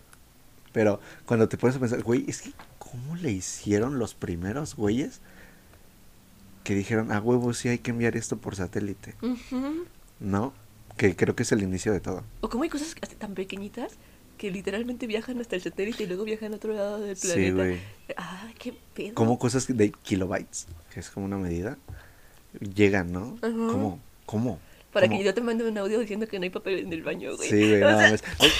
Güey, si tú eres una persona que le sabe y quieres venir, Explíquenos, por favor, porque somos te tontos, a pero tenemos dudas. Sí, queremos hablar de este tipo de cosas también. Ajá. Este, bueno, el chiste es que el infrarrojo era una tecnología que, bueno, lo mismo, no sé cómo funcionaba. O sea, sí sé cómo funciona, pero no sé cuál es la ciencia detrás de ello. Este, que conectabas así, o sea, era como una cosita roja, que, o sea, sí de las ondas no mames, tenemos internet nos ponemos a investigar, pinche bola de babos. No importa, bueno, ya continúa. Este, la, este, el infrarrojo, este, pues son las, creo, ondas infrarrojas, ¿no? Que es, es un espectro que no vemos. Que hay animales que sí. Pero, entonces tú agarras, agarrabas- Imagínate ser uno de esos animales y de repente ver que pasan un montón de pendejadas todo el tiempo. Imagínate, güey. No mames, qué Va a pedo. estar cabrón, ¿no? Sí. Y bueno, ya continúo, perdón. El chiste es que tú agarrabas tu teléfono, lo juntabas con el teléfono del otro justo donde estaba el infrarrojo y le dabas enviar por infrarrojo. No sé, el de... Papi, yo que tu ganas a los santificadísimos a tu nombre, ¿verdad? Y así, ¿no? Que era como la niña fresa. Y... Entonces, el padre nuestro de los presos se llamaba. Sí, ah, no mames. Eh, en el ¿lo nombre del papi, del junior, palomita buena onda. Amén. Güey. Güey, aquí estamos desbloqueando recuerdos, güey. Estamos desbloqueando recuerdos. Este, entonces, pues ya te pasabas el audio por infrarrojo. Si despegaba los teléfonos, valía verga. Ya tus dos horas Ya. habían sido desperdiciadas. Sí, porque luego las cosas pesaban un buen y se tardaban un chingo. Pesaban un buen, como cuánto. No, ¿cuánto sí, güey? Como un mega. Un chingo. Sí. Tres horas para sí, pasar güey, eso. Sí, como un megabyte. Este. Y tú ya decías, no mames, es un chingo. Y así también te pasabas música y te pasabas así. Generaciones más grandes que nosotros se van a saber. Pero pues, generaciones más chicas, hay gente que no sabe. Entonces, Imágenes, te pasabas imágenes. memes, los memes nos los ah, mandábamos sí, Y que ni siquiera eran memes. No, O sea, creo que el primer meme era el Forever Alone y el Fuck Yeah y todo eso. pero eso ya de Pero- Bluetooth. Y eran imágenes, eran imágenes chistosas. ¿no? Ajá. Así, de cuando podías descargar el también los ringtones de- por teléfono por SMS, Sí. que era como envía bebé al 99111 y ya este y descárgalo, ¿no? Y ahí ya tenías tu ringtone del niño perreador. De sácame del bolsillo.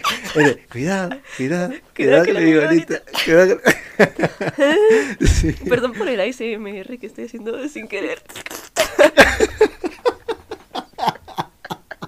Me lo acabo de pensar. Sí.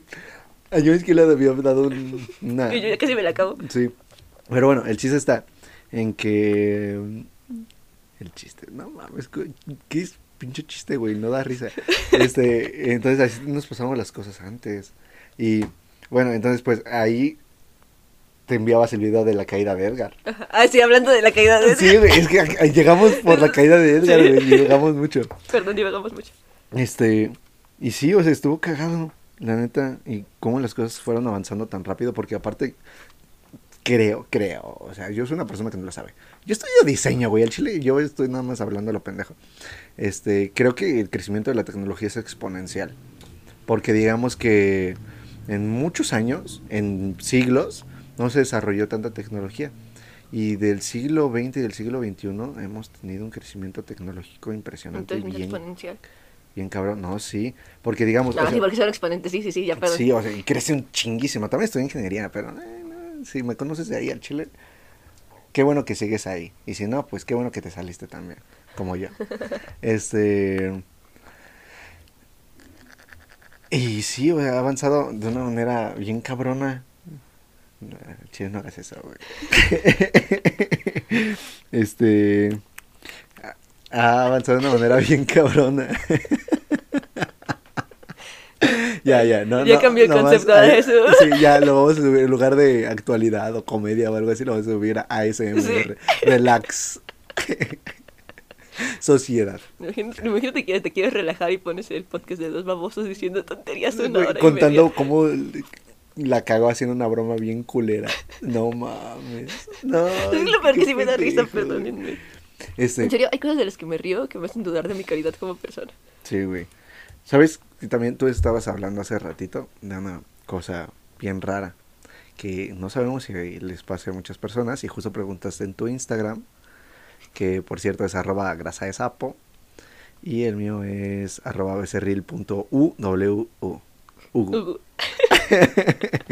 Este, pero preguntaste en tu Insta sobre... ¿Qué preguntaste? Cuéntanos, ¿qué preguntaste? La pregunta era, ay, perdón, me la ah, no, no, no, mira. La pregunta con fines educativos dice, cuando te picas el ombligo, ¿tienes un do- dolor o una sensación extraña en otra parte del cuerpo? Tenemos aquí ¿eh? un 58-42. Verga, no, no me Yo pensaba que a todos les pasaba. Yo también pensaba, bueno, tampoco así como que tengo un chico de amigos en Instagram. Han votado 12 personas. Entonces digamos que son 8, 6, 7-5. 7, 5. Ah, hicimos las cuentas. Güey, soy de diseño, Sí. no me pidan mucho. Eh, Pero bueno, 7, 5. Sí, pero la mayoría dice que sí. Ah, bueno, es que yo no sé el fundamento, deberíamos de investigar. Pero si ustedes le saben, o sea, pero bueno, voy a dar lo, mío. A mí sí.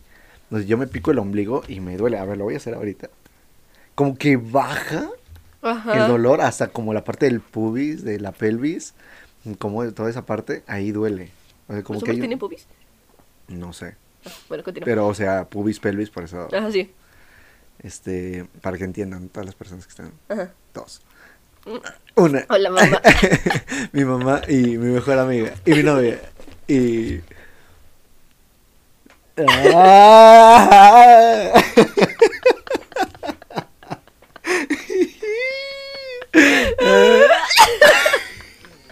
Ya no es gracioso escuchar un podcast en el que nada más están riendo. Ustedes no entienden, voy a dar contexto. No des contexto. Bueno, el chiste es que pues acá en la casa tenemos un chiste no tan local, pero yo he estado chingue chingue durante un tiempo sobre una situación que tiene mi hermana. Y pues eh, la he estado bastante tiempo y estoy desde hace bastante más tiempo, no, no más tiempo, ¿verdad? Pero bastante tiempo igual, chingue chingue con que tiene que pasar algo. Y entonces pues justamente tiene que ver con eso de que pues puede que le escuche alguien, ¿no? Y... Ya, ya, ya lo dije, ya lo dije, ni modo, no se corta, esa madre no se edita. ¿Por qué? Porque no sé. Ya me puse tímida.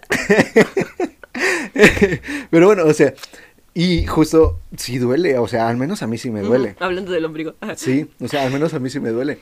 Y también, hablando del ombligo, ¿se te acumula pelusa en el ombligo? Ajá. Sí, ¿no? Bueno, pero yo también quiero dar mi experiencia. Yo también Ah, quiero contar bueno. experiencia con picarme el ombligo. Yo también, es así, me lo pico. Es como un nervio. Ajá, es como un un solo hilo, ¿no? Ajá, que, es que solo es así como un hilo de dolorcito. Que es, como, es que no es, no es dolor, es como una sensación Uy, extraña, sí. como que se jala algo. Como cuando te pegas en el codo. Ajá. Ajá. Es un nervio. Sí. Sí, es es algo así, o sea, se siente así. Pero hay gente que dice que no, que no le pasa. ¿Qué pedo? A ver, les quiero pedir. a Ah, Ay, espérame. Bueno, ok, búsqueda, búsqueda, búsqueda. Ayer es mi contraseña. Ah, bueno, pero es de tu phone. Eh, Ajá. A Lucy, a Lisa, a Astrid y a Miranda que nos digan. ah, y a Eileen que nos digan. ¿Cómo es que no? ¿Cómo, es, que, no? les duele? O sea, Entonces, ¿qué sienten? Ajá.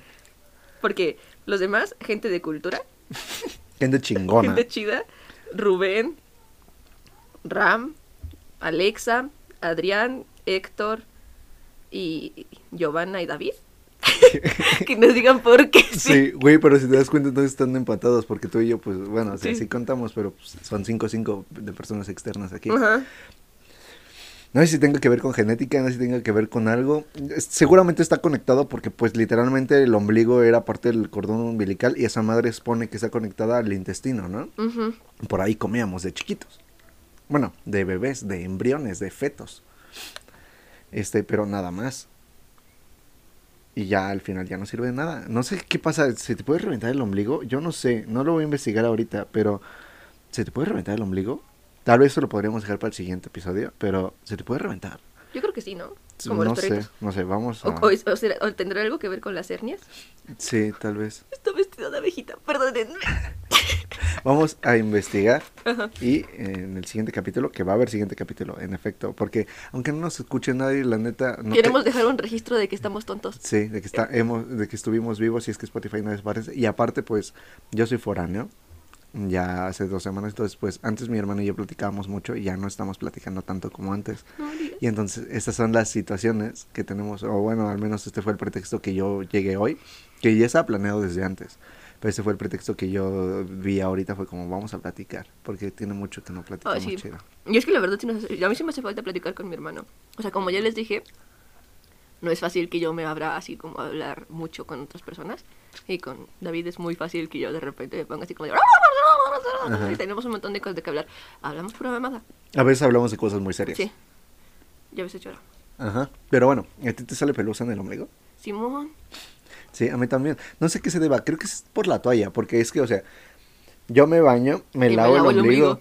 Pero después lo seco. Porque siento que se va a acumular humedad o cosas ahí adentro. Es que por eso huele raro, ¿no? Cuando te secas el Sí. ombligo. Y lo seco. Ajá. Que hablando de cosas de higiene, vamos a quemar a muchos hombres aquí y me vale madre. ¿Sabías que hay hombres que no se limpian el pene cuando hacen de la pipí? Cuando orinan, solamente se lo sacuden. Se lo sacuden y ya. Uy, qué asco. Y ya. Sí sabías, claro que sabías. Pero hay mucha gente que no. Y aparte hay hombres que lo creen muy normal. Güey, ¿cómo es posible tu hombre cisgénero heterosexual? ¿Cómo vergas no te vas a limpiar después de orinar sabiendo que todas las mujeres lo hacen o la gran mayoría? ¿Por qué ellas sí y nosotros no? ¿Por qué? Sigue siendo orina y aparte nosotros, ok, hay personas que no tienen este prepucio, ay, eh, porque pues les hicieron la circuncisión, ah, o la gente que no pudo tener sexo su, su primera vez y ahí se dieron cuenta, uy, es que güey, hay gente que no pudo tener sexo porque pues el prepucio no bajaba y es cuando se dieron cuenta que no era normal. Ey, sí, No sabía. Sí, güey. Pero bueno, este tenemos eso y se acumula, sabemos, o sea, nosotros como hombres sabemos que se acumula suciedad ahí. ¿Cómo es posible que aún sabiendo que se te puede hacer queso cottage, güey? Este, no te limpies. Qué puto asco. ¿Por qué no te limpias, güey? ¿Por qué no te limpias? ¿Por qué no te quitas las gotitas esas que te quedan ahí? Sacudiendo no se van, güey. Güey, luego también los calzones quedan manchados. ¿no? Exacto, güey. También traes tus calzones llenos de orina todo el día. Y luego si eres una persona que no te los cambias diario, que, pues, ok, se entiende, ¿no? Que no te los cambias diario porque, pues, a lo mejor eres una persona muy limpia. Pero, güey, no te los cambias diario y no te limpias, traes orina, güey. Traes orina. Uy, y así vas y coges, y así vas y fajas, y así dejas que te lo agarren con toda esa orina ahí. Güey. Aquí quitando la heterosexualidad de las mujeres. ay, sí. Este, pero sí, güey, o sea, hay hombres que no lo hacen. Hay hombres que no. ¿Qué pedo? O sea, la neta aquí otra es otra regañada, otra cachetada, otro periodicazo en el hocico. La neta, vato, límpiate. Sí. Si las mujeres lo hacen, ¿por qué nosotros no? Por favor, límpiense. Límpiate, límpiate, de verdad límpiate. Y no diga, y también el, la parte de atrás cuando haces popo. Que no, o sea, lo puedo decir, ya dije un chingo de groserías. También el, el ano, también el culo, después de hacer popo, límpiate, güey. Y límpiate bien, no nada más una pasadita. Que ¿Por yo- qué? Que yo sigo Sí, pensando. sí, sí, sí, sí, sí. Pero, o sea, digamos que entre limpiarte con papel a no limpiarte y dejártelo ahí. Sí, bueno. Güey, no seas puerco. Es que puedo hablar de esto, ya que llegamos habla al de tema. eso, habla de eso. Ahí va, ahí va, ahí va. La licenciada en filosofía. Es que- Hipiosa. Ay. A ver, no, no. No te atrevas a dejar tu piedra en el baño. Te la llevas. Bueno, es que espérense, todavía, todavía no llego a esa parte. Es que sí es cierto, o sea, bueno, si tú estás en el baño Ajá. te vas a limpiar con papel y te embarras tu mano de caca, ¿con qué te la limpias? O sea, nada más te pasas un papel Y y ya. ya, sigues con tu vida normal. No, te lavas la te lavas la mano. Sí. Ajá. Entonces, o sea, yo, tengo este como este trauma o este pedo, ¿no? O sea, ¿por qué, por qué cuando vamos al baño y, Ahí va, ahí va. y cagamos, Ahí va. no, no nada más. Es- nada más nos limpiamos, ¿no? O sea, siento que eso no da. No, Te no, lo estás no embarrando, limpia, según tú. te embarras, o sea, y. y, o sea, Pues no sé cómo te limpias tú, pero la neta, el papel sale limpio. sí, yo también cuando. O sea, te, Ah. te tardas un montón, pero siento que no te da. O sea, es como si estuvieras sudando y nada más te pasas el papel y ya te quedan tus axilas secas. ¿Y tú te sientes fresco? No. ¿Y te sientes limpio? No, no estás del todo limpio. ¿Sí? Sí, no estás del todo Sí. limpio. Eso es. Entonces, bueno, yo siento que sería como algo que tiene que estar más limpio. Y, por ejemplo, están los. ¿Cómo se llaman? Bidets. Es los bidets. Y que, Bidetes. según he escuchado, son muy buenos porque, o sea, te, te, te echan un, ch- un chorrito de agua, agua. y te enjuagas, ya te secas. Y Con ya- papel. Ajá, frescura. Ajá. ¿No? Y, wow. Ajá. Ah, o, o las toallas húmedas, ¿no? O sea, he visto que también hay gente que utiliza toallas húmedas. Pero también, no, no sé, creo- no sé, no me acuerdo dónde leí que también eso tenía problemas. Aquí Más que nada ecológicos, Sí. pero bueno. Ajá, pero, o sea, pero bueno, o sea, ayer, yo, yo, yo, mi propuesta era, porque yo seguía una morra que se llama Grecia, este, Ahí va, ahí va. que hace videos y pues hace como... ¿Grecia videos- qué? No, no me acuerdo su, de su nombre completo, hace mucho que no la veo. Verga. ¿Me perdonas? ¿Desapareció o sigue haciendo No, cosas? está en TikTok y todo eso, pero, o sea... se- se Grecia, si llegas a escuchar esto, aunque tengamos miles o cientos de episodios, muchos episodios, ven, neta, ven. Tiene Eh, una voz bien hermosa, te amo, soy tu fan. Y podemos, este, si no puedes venir aquí al Estado de México, podemos ir a donde tú puedas o puedes ir a mi depa de foráneo, neta. Ajá, Pero- sigue. Ajá, entonces, en su video habla de por qué ella dejó de usar papel higiénico, ¿no? Y no pregunten por qué yo me puse a ver un video de una morra diciendo por qué dejé de usar papel higiénico. Ujú. El argumento que ella daba era parecido al que yo estoy dando en este momento. Entonces, ella explicaba que tiene una piedra de río. Eh, Quiero, quiero aclarar que es una piedra lisa. O sea, no es una piedra rugosa, no es así como una piedra... de No es un tabique. Es un- una piedra de río que es lísita y suave. Y dice que, pues, te acomodas. Cuando terminas el popó, te Como acomodas. una de río, una piedra de Ajá. río. Sí, una piedra lisa. Ajá. Te acomodas y te limpias con la piedra y con agüita. Te lavas queda con una piedra. Te lavas, o sea, te tallas con la piedrita y luego la piedra se lava y se desinfecta. Ajá. Ajá. Y, o sea, esa era como su, su propuesta para, para no usar papel higiénico. Y, o sea, a mí me gustó por dos cosas. Por el argumento que ella di y porque me gustaría vivir la experiencia de ser vikingo. O sea, no, no hay más, ¿no? O sea, como que... Güey, ¿quién dice que los vikingos se limpiaban? Ella dice y yo le creo. Ah. Ten para que investigues, le mando un TikTok. es un video de YouTube. Ah, bueno. Esos son 15 minutos de una explicación seria de cómo se limpia la cola con una piedra. Pero Pero por eso nació tu me afición. convenció. Ajá. En Y 15 bueno, minutos. ahora bueno, ya lo he pensado Ay, perdón. y probablemente a lo mejor no tendría una piedra porque como dice David, a la gente le parecería incómodo entrar al baño y ver la o piedra carga con tu piedra, güey. con la que me limpio la cola, ¿no? Pero, o sea, no sé, a lo mejor sí limpiarte con agüita o, o no sé. Con o el bidet. Buscar, ajá, buscar, es que el bidet es muy caro. Y aparte gastas mucha Sí. agua. Entonces, sea, como una botella con agua, Bueno, pero es que o, o tu jarrita con agua, enjuagarte bien y ya secarte.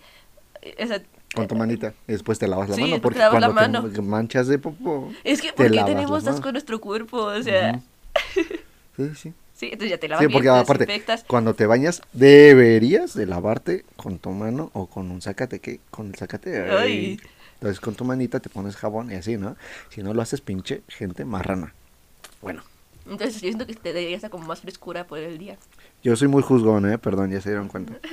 Ajá, sí, tal vez sí. Sí. Sí, tal vez sea más higiénico. Es que a mí el papel higiénico no me convence, no me convence. Y no me termina de convencer. O sea, y me da, me da cosita, por ejemplo, pensar también, O sea, lo tiramos a un bote de basura, ¿no? O sea, que eso también Eso es muy no se hace. Eso es, muy- se es un foco de infección, Yo, cabrón. yo no he hecho el papel higiénico al papel, que aquí en México pasa mucho, desde hace seis años. Yo siempre lo he hecho a la taza del baño. Jamás lo he tapado. Por eso. ¿Lo he tapado? ¿Lo he tapado? Sí. Pero no por poner el papel. Porque el papel está hecho para eso. Si se dan cuenta, si tú agarras un cuadrito de papel baño y lo pones al agua, se deshace, se te va de las manos. Porque está hecho para eso. En países, en otros países, lo hacen. Así lo hacen, lo echan. Y es muy higiénico. Sí, yo no entiendo por qué aquí tenemos. Es que, no sé, tenemos como pedos bien raros. O sea, Al menos no somos India, güey. No somos la India, al menos. Esos güeyes son los más insalubres. Tengo mucha... La comida, de comidas que más tengo ganas de probar, comida hindú. Donde no quiero probarla, en la India. Hindú no, los hindúes son... Comida india, ajá. En la... eso. Otro coche. Este, comida india, no quiero comerla en la India. Gracias. Gracias. Si De verdad. cómo estoy comiendo ahorita, ¿lo vas a subir de todas maneras? ¿Sí sale? Ajá. Ah, bueno, porque es que... Yo acabo de eructar, la neta, perdón. Ay, sí, es un mal podcast. Sí, es el peor podcast del mundo, la neta. Nosotros lo advertimos desde el principio. Antes de que nos empezaran a escuchar, hay un disclaimer porque ya está planeado. Y aparte el nombre, o sea, la neta, agarra el pedo. Pero ya que nos salimos del tema, ya que dejamos de hablar, De caca y, papel de baño. justo, ajá, justo acaba de pasar algo, un suceso bastante importante, donde aquí apoyamos esos, bueno, a la neta a ustedes les vale verga. Este, o sea, a la gente de ese movimiento les vale madre si yo apoyo o no, si yo digo que sí o que no. Sí, o sea, no- porque les vale verga, pero es algo que quiero hablar. Porque pues claramente hace mucha falta también la visibilización y darle voz a personas que piensan de esa manera porque pues tampoco tienen. Entonces, güey, acaba de pasar la marcha del 8 de marzo, el Día Internacional de la Mujer, ¿no? Se supone, se conmemora. Ahí van, mira, escucha. Mira, los perros, Los carros. los carros, es el peor Oigan, es la una de la mañana. O sea, No debería de haber, a lo mejor perros, ¿ok? Pero nada más. ¡Ay! Bueno, este es el peor podcast del mundo, una disculpa. Este, vamos a seguir hablando. Entonces, acaba de pasar la marcha del 8 de marzo. Se conmemora el Día Internacional de la Mujer, donde mucha gente sí, es un día de protesta para pedir Sí. derechos y también para recordar a todas las mujeres que son asesinadas en México y en el mundo. Pues sí, por la violencia machista y por.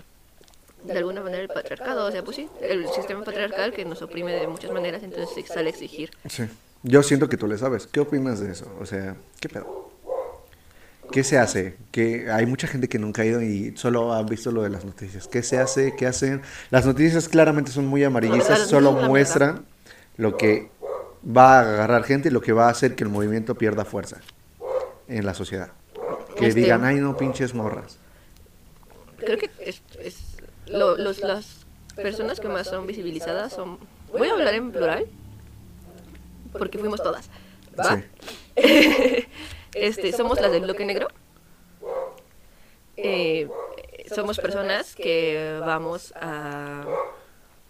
Pues sí, ese que se hace de alguna manera iconoclasia, que es lo que la gente conoce como pintas. O sea, que vas a pintar, Como que vas a a rayar grafitear, ¿no? al caballito. Ajá.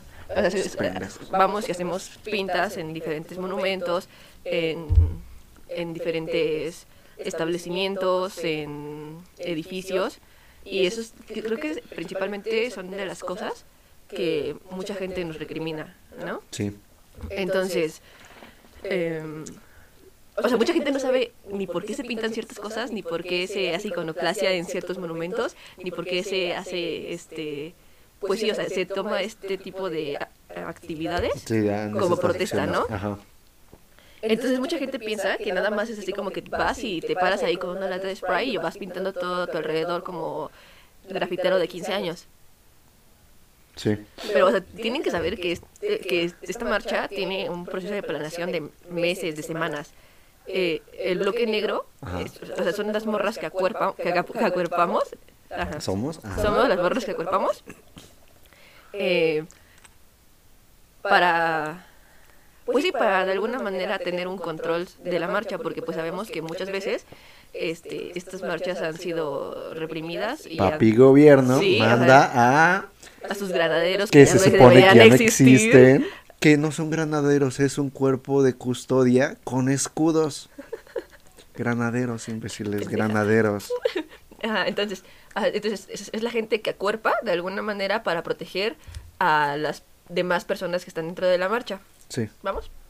Entonces, el bloque negro pues, es como, nos, se hace como convocatoria y se hacen reuniones desde antes en las que se hace un mapeo de la zona por la que va a pasar la marcha. En la zona por la que va a pasar la marcha se identifican los monumentos que están y también los establecimientos que van a ser intervenidos. Ajá. Entonces, no, no vas a lo pendejo, o sea, no vamos a lo pendejo agarrando nuestras cosas y pintando todo nuestro alrededor. rompiendo cosas. Y rompiendo cosas alrededor. No, no, no, no, no. Se hace un mapeo con los establecimientos, no sé, Liverpool. Que encubrió un que encubrió un feminicidio. feminicidio, ¿no? Sí. O sea, entonces es un lugar en el que se hace protesta y en el que de alguna manera se tiene que visibilizar que ocurrieron cosas que por las que no han pagado, por Y las que aparte, güey, es pintura. ¿Sabes cuánto le dan a Liverpool al día? No. Espera, es que se va después. Sí. Ajá, o sea, eso- va después. Es Entonces, o sea, no sé, se van a este tipo, ¿no? O sea, los establecimientos del gobierno, que claramente sabemos para qué se van a hacer iconoclasia en un establecimiento de gobierno. Y los monumentos. Porque los monumentos, de alguna manera, son la representación de lo que es... De la lucha. Sí, de, de, li- de la... de la, de la identidad nacional, de alguna También, manera. es, es la manera como de representar nuestra- la identidad y, Y la historia, historia, y lo que somos, ese tipo de cosas. Ajá. Y si de alguna manera el patriarcado es algo que está matando mujeres y que de alguna manera está oprimiendo y está violentando a muchas mujeres, nos está violentando, Ajá. entonces, pues esos monumentos que se supone que hablan por nosotros y por nuestra historia y por lo que somos, también tienen que hacerlo. O sea, no son un adorno, güey. No, No. o sea, no- no- no- o sea, su función principal no es este estar ahí siendo bonitos, ¿no? O sea, son recordarte algo y te ponen a un güey ahí con un escudo y con un arma para decirte que ese güey salvó al país y para que tú lo veas y digas, ah, gracias a ese cabrón somos libres, entre comillas. Sí. Entonces, eso es lo que es ese monumento, no es, no es así como, no sé, lo que compras en Sanborns para venir a adornar, una maceta que compraste en Sanborns para venir a Sí, adornar no, tu mesa, ¿no? Ese es un Es diseño industrial hecho... para, ese, a es- serie. sí, ese es puro, ese Sí. es ornamento. Ajá. Los monumentos no son ornamento. No, y aparte está en la calle. Cualquier obra, Sí. para mí, cualquier obra de arte que esté en la calle puede ser intervenida, güey. ¿Para qué la pones en la calle? Si no quieres te- que le hagan nada, va- llévala al museo. Sí, o sea, uno se puede, de alguna manera uno puede...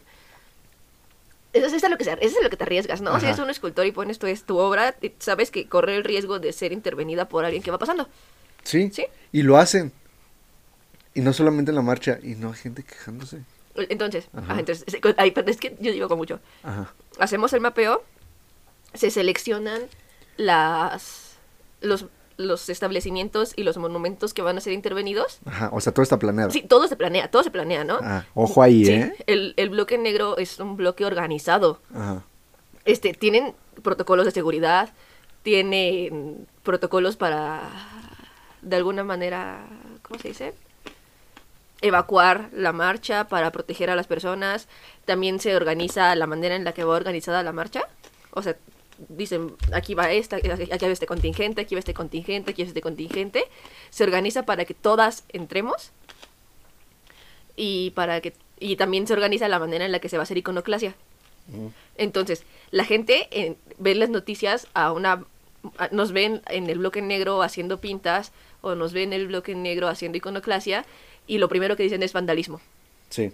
Pero no, o sea, esto, esto tiene un significado. Esto se hace con un trastorno, un trastorno político, se hace con un trasfondo ideológico que, que tiene que tener de alguna manera un significado. O sea, no, no es ir a pintar tu nombre como cuando tienes 15 años y te, te sientes grafitero, ¿no? Que vas a tajear todos lados. No. En la secundaria, ¿no? A tu Sí. secundaria donde estudias. Sí. Ajá. Entonces, o sea, no, o sea, se hace como, se, se organiza y se va a hacer las, las- la iconoclasia de una manera organizada y planeada. Entonces, los...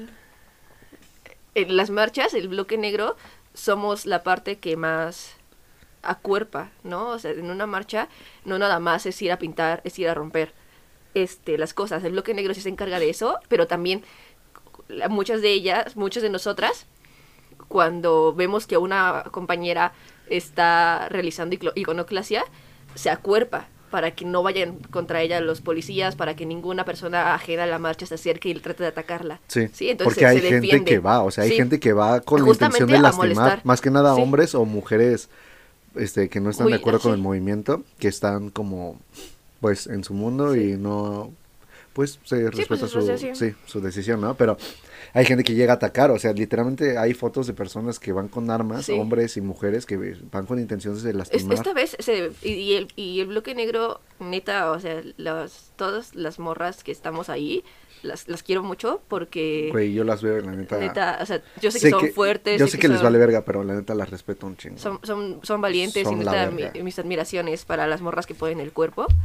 Porque eh, desde el, el proceso de planear, de, de darte cuenta, es que creo que es el proceso de deconstrucción y del proceso de ser feminista, y que a mí me cuesta trabajo todavía hablar de esto porque yo soy consciente de mis actitudes culeras, como lo Sí. hemos dicho todo el podcast, ¿no? Sí. De mis actitudes machistas y también de los abusos que he tenido para con otras mujeres. Sí. ¿sí? O sea, yo, yo estoy consciente, ¿no? Pero temas para otra cosa. Ajá. O sea, eh, y es que justamente ese es el proceso de, de construcción feminista, ¿no? O sea, darte cuenta que en algún momento de mi vida yo me peleé con, con, almu- con una morra por una pendejada. O que Sí. en algún momento yo, yo hacía menos a otras chavas y yo decía, son unas zorras. Pero son fue unas tu educación cualquieras". machista, Sí, es la educación machista. O sea, y pensar, son unas zorras, son unas cualquiera, son unas putas. O llamarme a mí misma así, ¿no? O sea, yo soy una puta, yo soy una zorra, yo soy una cualquiera. Yo, este. O sea, sí, o sea, como sexualizar mi cuerpo, sexualizar mi, mi manera de ser, mi manera de vestir, poner mi existencia en servicio de los hombres, o sea, que, que la manera en la que yo me arreglaba, la manera en la que yo existía, era para obtener aprobación Ajá. masculina, es, es algo que duele, o sea, neta, darte cuenta de eso y decir, no, es que, ¿sabes qué? O sea, es, es un pedote que todo lo que yo estoy haciendo en este momento sea para gustarle a alguien.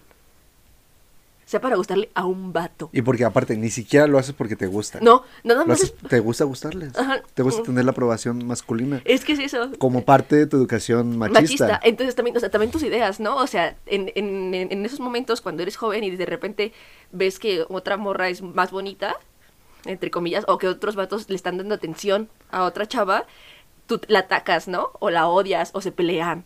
Sí, o pasa mucho Sí, en la secundaria, sí, en la estás- prepa. Todavía está chiquito, ¿no? Entonces, el proceso de, del bloque negro va desde ese punto, güey. O sea, desde el punto en el que se dieron cuenta de que estaba mal lo que estaba pasando, se dieron cuenta de Está que... mal pelearte con mujeres por ser mujeres, güey. Se, se- se dan cuenta de que no somos enemigas, ¿no? Sí, o sea, es que es eso, porque sí. muchas mujeres se ven como enemigas a la otra, a la que le están dando atención. la- la- es que, no sé, como la canción de Candy, Ajá. la de maldita la mujer que en otra mujer confía. Sí. Es, es una idea que muchas chavas tienen todavía, Sí, ¿no? sí, O sí. sea, así como que no hay peor enemigo para una mujer que otra mujer. Sí, o que las mujeres no saben ser amigas entre mujeres. Sí, es sí. una mamada, ¿no? Porque... o Tú sea, sí, tienes amigas, güey. Y tiene sentido, ¿no? O sea, porque pues sí, está, Por la educación la machista educación que se machista les que, da. te da te hace pensar que de alguna manera la aprobación de los hombres es mucho mejor Que la aprobación de las las mujeres. mujeres.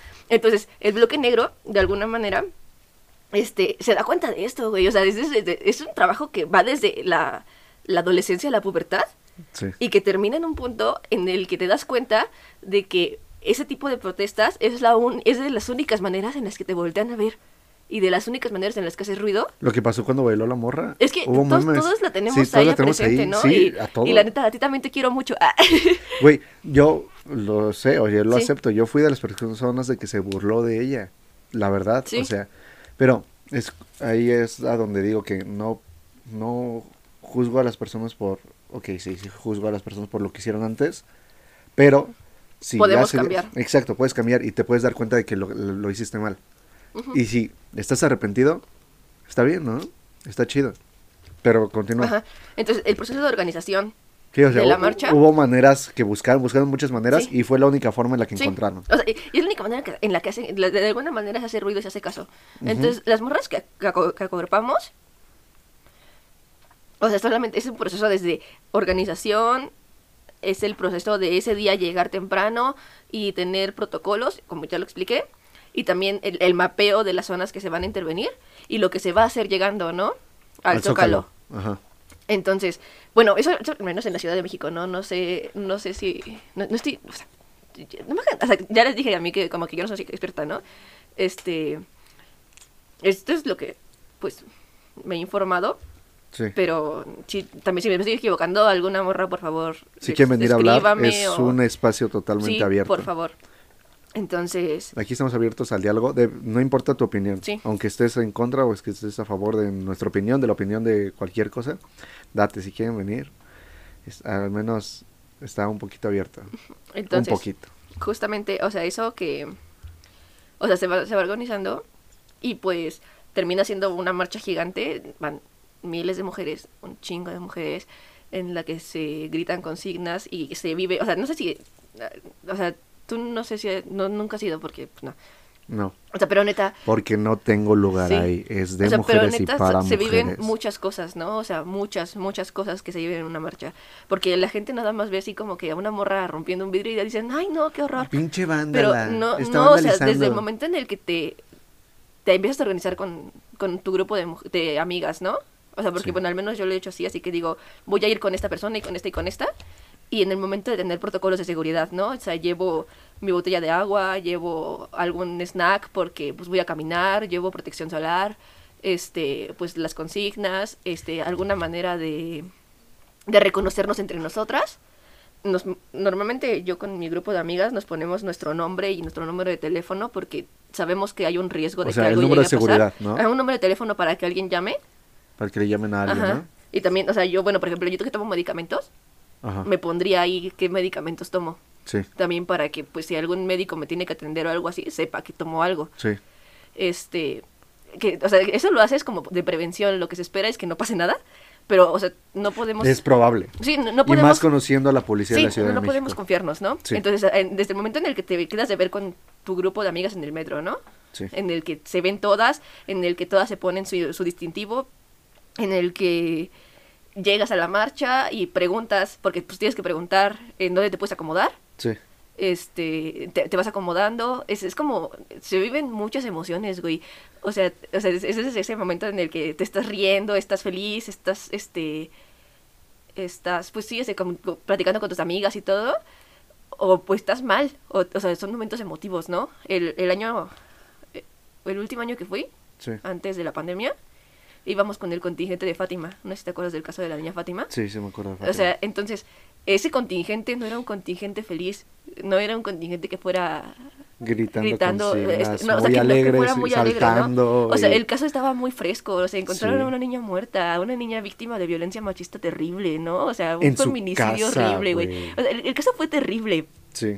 Entonces, ir con la familia... Si no lo conocen, no lo vamos a Sí. dar más contexto, No. pero búsquenlo. Sí, eh, eh, eh, ir con la familia de la niña era muy feo porque neta estaban sufriendo, o sea, eran sus tías llorando, eran personas que querían que se hiciera justicia.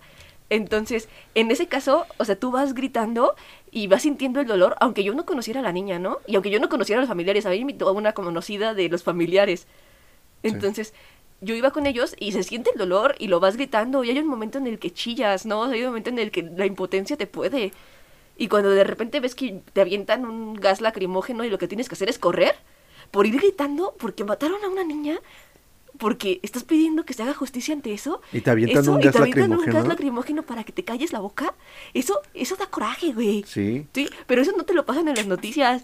Entonces, en la marcha te puedes sentir ese tipo de cosas, ¿no? Ese tipo de, de tristezas, ese tipo de, de frustraciones. Ya voy a llorar ahorita, o sea, porque sí, Sí. o sea, son emociones a flor de piel. No es así como, como que sea lo, lo, lo más bonito del mundo, pero sí es un, un momento en el que todo, todo te da, tienes emociones por todos lados y bombardeos, ¿no? Sí. Y de repente ves a los familiares de las víctimas y también ves a las víctimas propias, o sea, hay chavas que van diciendo lo que les hicieron, este, y también, no sé, chavas que fueron víctimas de acoso, de abuso, de violaciones, que por primera vez en años se atreven a ponerse un vestido porque se sienten seguras rodeadas de pura mujer, ¿no?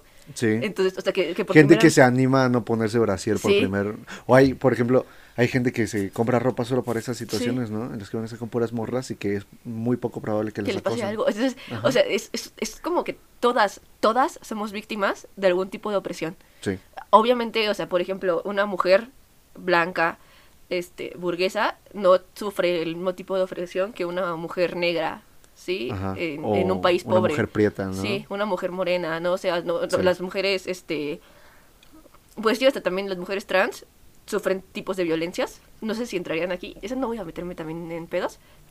Este, Porque yo tengo un tema sobre esto Sí. que no quiero entrar en pedos ahorita. Ajá. entonces, o sea, es el pedo, ¿no? Entonces, este, pues es un momento en el que se juntan todas las diversidades de mujeres para de alguna manera gritar por las opresiones que sufrimos. Todas. Todas. Entonces, o sea, probablemente yo como mujer, este, morena, pobre, no sufro el mismo tipo de opresión que sufre una mujer negra o racializada.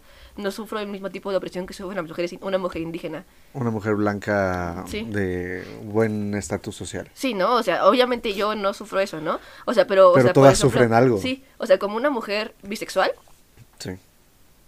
O sea, que, te- que ha tenido relaciones con hombres y que se relaciona actualmente con puras mujeres, también tengo opresiones que sufro y que mujeres heterosexuales no tienen, Sí. ¿sí? Sí, sí. Entonces, pero, o sea, de alguna manera, en ese momento, tú te conjuntas con ellas. O sea, somos todas, somos, somos, ¿no?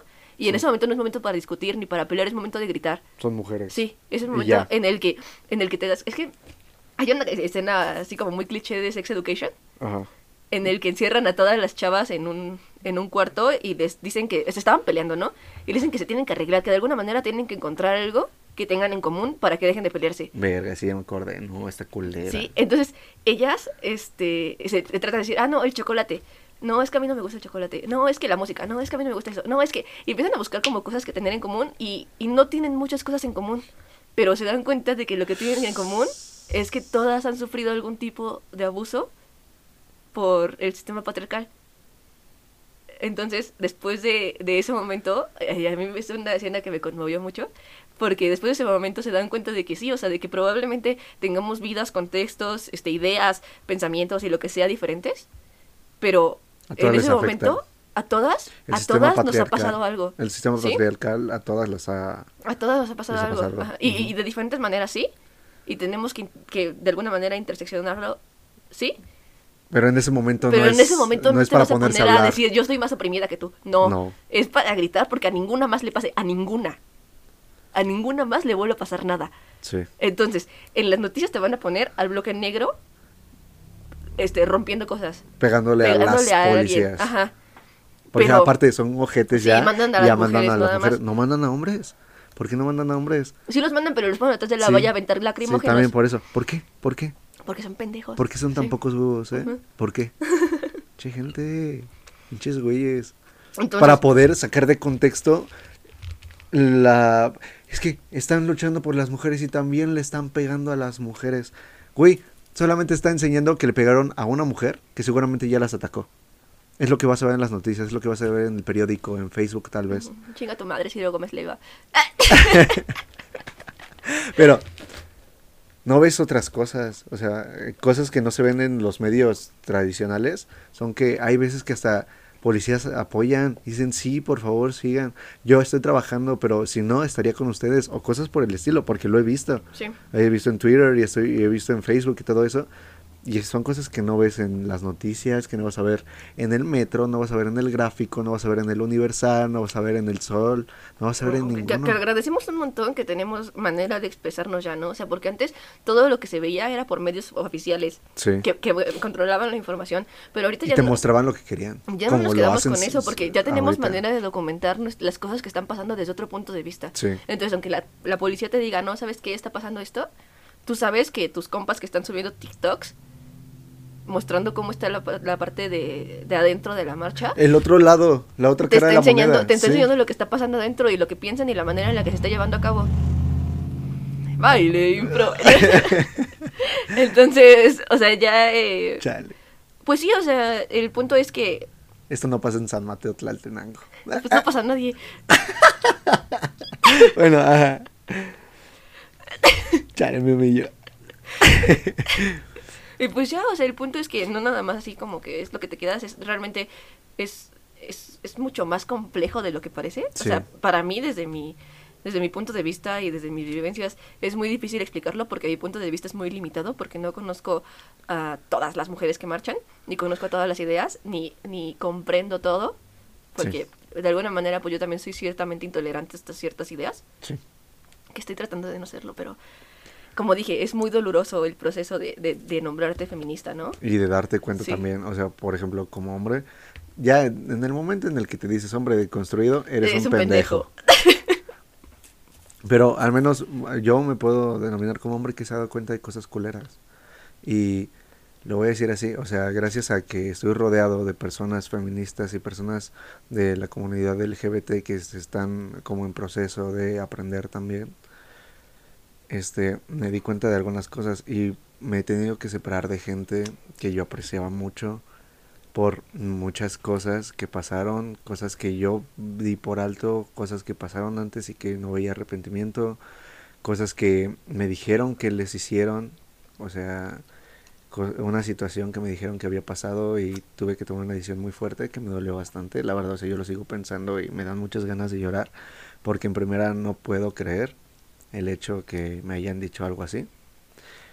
Tampoco puedo creer que haya pasado. No puedo creer que me lo hayan dicho. Y no concibo la idea de que la persona esté mintiendo.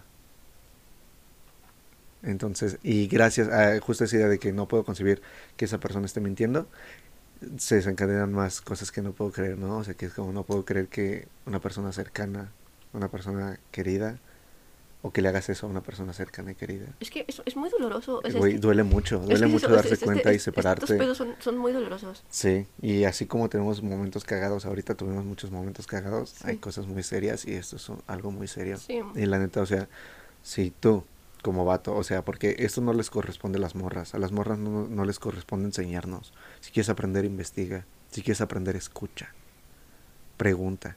Si te quieren contestar, qué bueno. Y si no, investiga. Pregunta a otra persona. Y también entre ustedes dense cuenta. Ent- o sea, Ajá, justo, y ahí va, y ya cuando aprendas, cuando te des cuenta que hay muchas cosas que están mal en tu grupo de amigos, con los hombres con los que te relacionas, también tú como morra que no te has dado cuenta, pasa mucho, sí, que no no te has dado cuenta que no te juzga nadie ni te va a señalar nadie, pero si te identificas tú como hombre, mujer o persona no binaria, este, si te identificas con estas cosas y dices, verga, o sea, es que esto no debería estar pasando, es porque no debería estar pasando.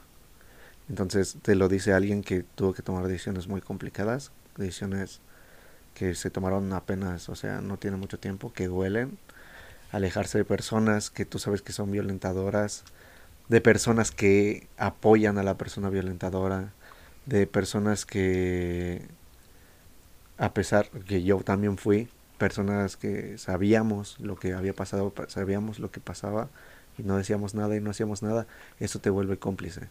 Es como en un crimen, como cuando matan a alguien y tú sabes quién lo mató, no si, no, si no dices nada, eres cómplice. Es lo mismo, es exactamente lo mismo. Entonces, eh, se lo estoy diciendo yo como una persona que ha estado aprendiendo, que pues está en proceso de cambiar sus pensamientos y cambiar la manera en la que me educaron, porque todos somos educados en México bajo el sistema patriarcal, el sistema machista. Y pasa en todos lados, en la escuela, en la calle, en tu casa, con amigos, con amigas, en el Sí, en cine, en las tiempo plazas, todo el tiempo está enfocado al sistema patriarcal. Pero si tú estás escuchando esto y te estás dando cuenta de que hay cosas mal en tu grupo de amigos, en tu grupo de amigas, en ti mismo, en ti mismo, en puedes ti in- misma. en ti misma, eh, eh, puedes intentar cambiarlo, como yo lo hice en su momento. Intenté hablar, intenté hablarlo, intenté hacer muchas cosas. Si ves que no hay cambio, si no hay intención de aprender, si no hay intención de que tú quieres salvar esas amistades, esas relaciones, si tú quieres salvarlas pero ves que no se funciona, ahí es momento de tomar una decisión complicada, cosa que me tocó a mí, y ahí estás. Entonces, date cuenta. Es que es, es lo mismo que decíamos con el, con los privilegios, ¿no? Neta, darse cuenta de que, de que algo está mal es, es muy difícil. Sí. O sea, yo, yo me acuerdo, ahí ahí voy a contar otra Sí, date. chiquita. O sea, mi primer contacto con el feminismo lo tuve en la prepa. Y, y mi primer contacto con el feminismo se lo pregunté a un hombre. o sea, mi, yo empecé a encontré un video y dije, ¿qué, ¿qué es esto, güey? ¿De qué están hablando? Y empecé a ver más, y empecé a ver más, y empecé a ver más. Y de repente, o sea, como que hay algo que te pega, ¿no? O sea, que te quedas así como de, verga. Y entonces- ¿Qué está pasando, Sí, o sea, entonces, o sea, sí, de alguna manera, pues yo sí me saqué mucho de onda, junté todo lo que había visto, lo mandé en un correo a un maestro. Ajá. Pues porque esa es la persona a la que te acercas, ¿no? O sea, Sí. hay gente a la que de alguna manera le tienes confianza o de alguna manera sientes que te va a poder contestar o que te ha apoyado en otras cosas y crees, Y crees que te puede puede ayudar apoyar en, en esto. eso. Entonces le mandas le, le mandé el correo y no recibí respuesta jamás. Pero, o sea, respuesta no recibí ninguna porque el maestro ni siquiera se me volvió a acercar en la escuela. Creo, güey, creo Sí. que esa fue la mejor respuesta que pudiste haber recibido, ¿no? Entonces, o sea, ya, pero después de eso, o sea, ya hay un momento en el que, o sea, es, es el momento en el que empiezas con, no, ni feminismo, ni machismo, igualismo, o sea, humanismo. Eh, o sea, empiezas con, o sea, Güey, por ejemplo, ya... yo, yo la verdad sí, sí entiendo como... El por qué empiezan así, sí, o sea, yo, yo lo tuve, yo, yo tuve ese proceso, ¿no? Ese Te da proceso- miedo. Ese proceso Es en que el da que tú miedo. dices, no, no me quiero nombrar feminista o no mames, esas ideas no. Sí te Eh, creo. y ya llegas a ese punto y después ya llegas al punto en el que, o sea, en, en el punto en el que yo estoy, por ejemplo, en el que tengo que seguir pensándolo, porque, o sea, por mucho que haya cosas que yo creo y que so- creo que son ciertas, tengo que seguirlo pensando porque probablemente no lo sean. Sí. Pero, o sea, pero sí, o sea, de alguna manera ha sido un proceso muy, muy difícil, ¿no? O sea, darte cuenta que, que fuiste abusada, Sí, ¿no? O sea, darte cuenta que, que abusaste de alguien también. darte cuenta que, que lo que hiciste estaba mal, ¿no? O sea, que de alguna manera el bullying que le hiciste a alguien era machista, ¿no? O sea, o homofóbico, ¿sí? O, o que, o que fuiste homofóbico hacia ti misma también. Darte cuenta de ese tipo de cosas, ¿no? O sea, o darte cuenta de la manera en la que te relacionas con otras personas y que otras personas te relacionan contigo. Darte cuenta de la manera en la que te relacionas contigo mismo, con tu cuerpo, la manera en la que lo tratas. Sí. Y por ejemplo, a mí me tocó la época en la que eh, la... ¿Cómo se llama? La consigna, No, no, este... ay, la lucha, no, güey, espérate. perdón. Eh, la manera en la que te... Es que empoderamiento. Ah, el empoderamiento. El empoderamiento era hipersexualizarte. Sí, Ajá. ¿no? O sea, entonces, o sea, de alguna manera le, le, le ibas hacia... a- te- se inclinaban como hacia la lucha De los cuerpo, 60, de los- 70, 80. sí, y de los cuerpos, ¿no? Eran libres y que podías hacer lo que fuera. Ajá. Pero eso también es un discurso muy patriarcal que de alguna manera actualmente se utiliza para que tú expongas tu cuerpo de otra manera, ¿no? O sea, para que tú sigas al servicio de los hombres. Sí. Entonces, o sea, tú- Para que los hombres, que aunque no sea tu intención, tu intención, los hombres te siguen, siguen consumiendo. disfrutándolo. Ajá. Ujú. Entonces, de alguna manera, o sea, así como de, ay, no, si es mi cuerpo, yo hago con él lo que quiera y, voy a me- subir mis nudes a y voy a subir nudes a Instagram. Instagram, ¿no? Sí. Y voy a... Y yo le puedo mandar lo que sea a quien sea. Cuando Y- yo quiera, porque y es yo mi me puedo cuerpo. vestir como se me hinche Porque la es mi gana, cuerpo, ¿no? Porque es mi cuerpo. Y me puedo acostar con quien se me pegue la gana, porque es mi cuerpo. Sí. Pero después te das cuenta de que probablemente eso tampoco está bien. Ajá. O sea, pero son esos procesos, ¿no? O sea, es el proceso en el que... En el que te deconstruyes Ajá. es, es, es un proceso muy doloroso porque vas pasando por fases, ¿no? En, en la fase en la... Yo, yo era, yo era la niña que decía, ay, no, yo, yo no soy como las otras. Sí. Sí, o sea, yo no soy como las tres niñas. Yo soy cool, yo soy más chida que ellas y yo me llevo con puros niños. Entonces, yo soy, yo soy, este... Yo, soy, yo, Ajá. soy- yo no soy como las demás niñas, Ajá. este, yo soy medio vato. O sea, yo- ¿Te acuerdas? Sí, yo sí, sí, decía eso, ¿no? Sí, yo soy medio vato. Y hay muchas mujeres que dicen eso, ¿no? Es que yo no me llevo con mujeres. Y eso es lo que quieren, Eh, güey. justamente Eso es lo que no quieren, sientes güey. seguro alrededor de mujeres, que no puedas tener amigas, que no puedas llevarte bien con ninguna, que seamos enemigas. Eso está mal. ¿Sí? Sí. Entonces, de alguna manera, sí. O sea, yo, yo antes decía, no, yo soy medio vato, ¿no? Y yo rechazaba mi feminidad y mi masculinidad, ¿no? O sea, yo, yo rechazaba todo lo que tenía que ver con ese tipo de cosas. Entonces, también de alguna manera darte cuenta de que eso está mal Ujú. es doloroso y luego es liberador. Porque yo, por ejemplo, ahorita me puedo llevar bien, eh, o trato de llevarme bien con, con más mujeres, ¿no? O, y que trato de que mi prioridad sean las mujeres. Trato de que mi prioridad sea mi mamá, trato de que mi prioridad sea mi abuelita, trato de que mi prioridad sean mis amigas. Sí, o, las o mujeres mujeres que no círculo, ¿no? conozco, ¿no? O sea, de todas las mujeres de mi círculo, todas las mujeres de mi alrededor, creerles. O sea, si, si una de ellas me viene y me dice, o sea, si yo tuviera novio, ¿no? Si yo tuviera interés en los hombres, este, me dijera, tu güey me está coqueteando, enojarme Creerle. con el güey, no con ella. Sí, porque no es Sí, culpa. en- Como a mí me pasó que me llegaron a contar eso, Sí. la situación culera, que no, no la voy a decir porque en primera me dijeron que no la dijera. Ajá. Entonces, y en segunda, pues no quiero mencionar a nadie y yo también me sé que no quiero que personas este se sientan identificadas o algo así, que probablemente pase, pero pues lo estoy tocando de la manera más como con pincitas que puedo, o sea, pasa y ahí es las decisiones importantes, a quién vas, vas a apoyar, a quién le vas a creer. Yo es que A alguien que es muy probable que no te esté inventando algo, que, que va a ganar inventándotelelo. ¿Por qué lo está inventando si se supone que es una persona cercana? Si sabe que es una persona cercana a ti, sabe que es una persona cercana a ella, si en algún momento tuvieron conexión, ¿por qué te va a inventar algo? Entonces ahí es cuando te tienes que preguntar, tienes que usar tu sentido común, tienes que pensar en ese momento, ¿no? De, verga, ¿a quién le creo? Y es como, no hay duda, no tienes por qué dudar a quién creerle, al menos no en la gran mayoría de situaciones. Bueno, ¿Por en- qué? en la mayoría de las situaciones, por ejemplo, yo lo que pienso es, prefiero creerle a una mentirosa o a un abusador, Sí. ¿sí? Y, y ahí tú dices, o sea, si, me pongo de lado de... Si haces esa comparación, Sí, si haces eso, o sea, la tentativa de que puede que uno sea verdad y otro sea mentira. Ajá.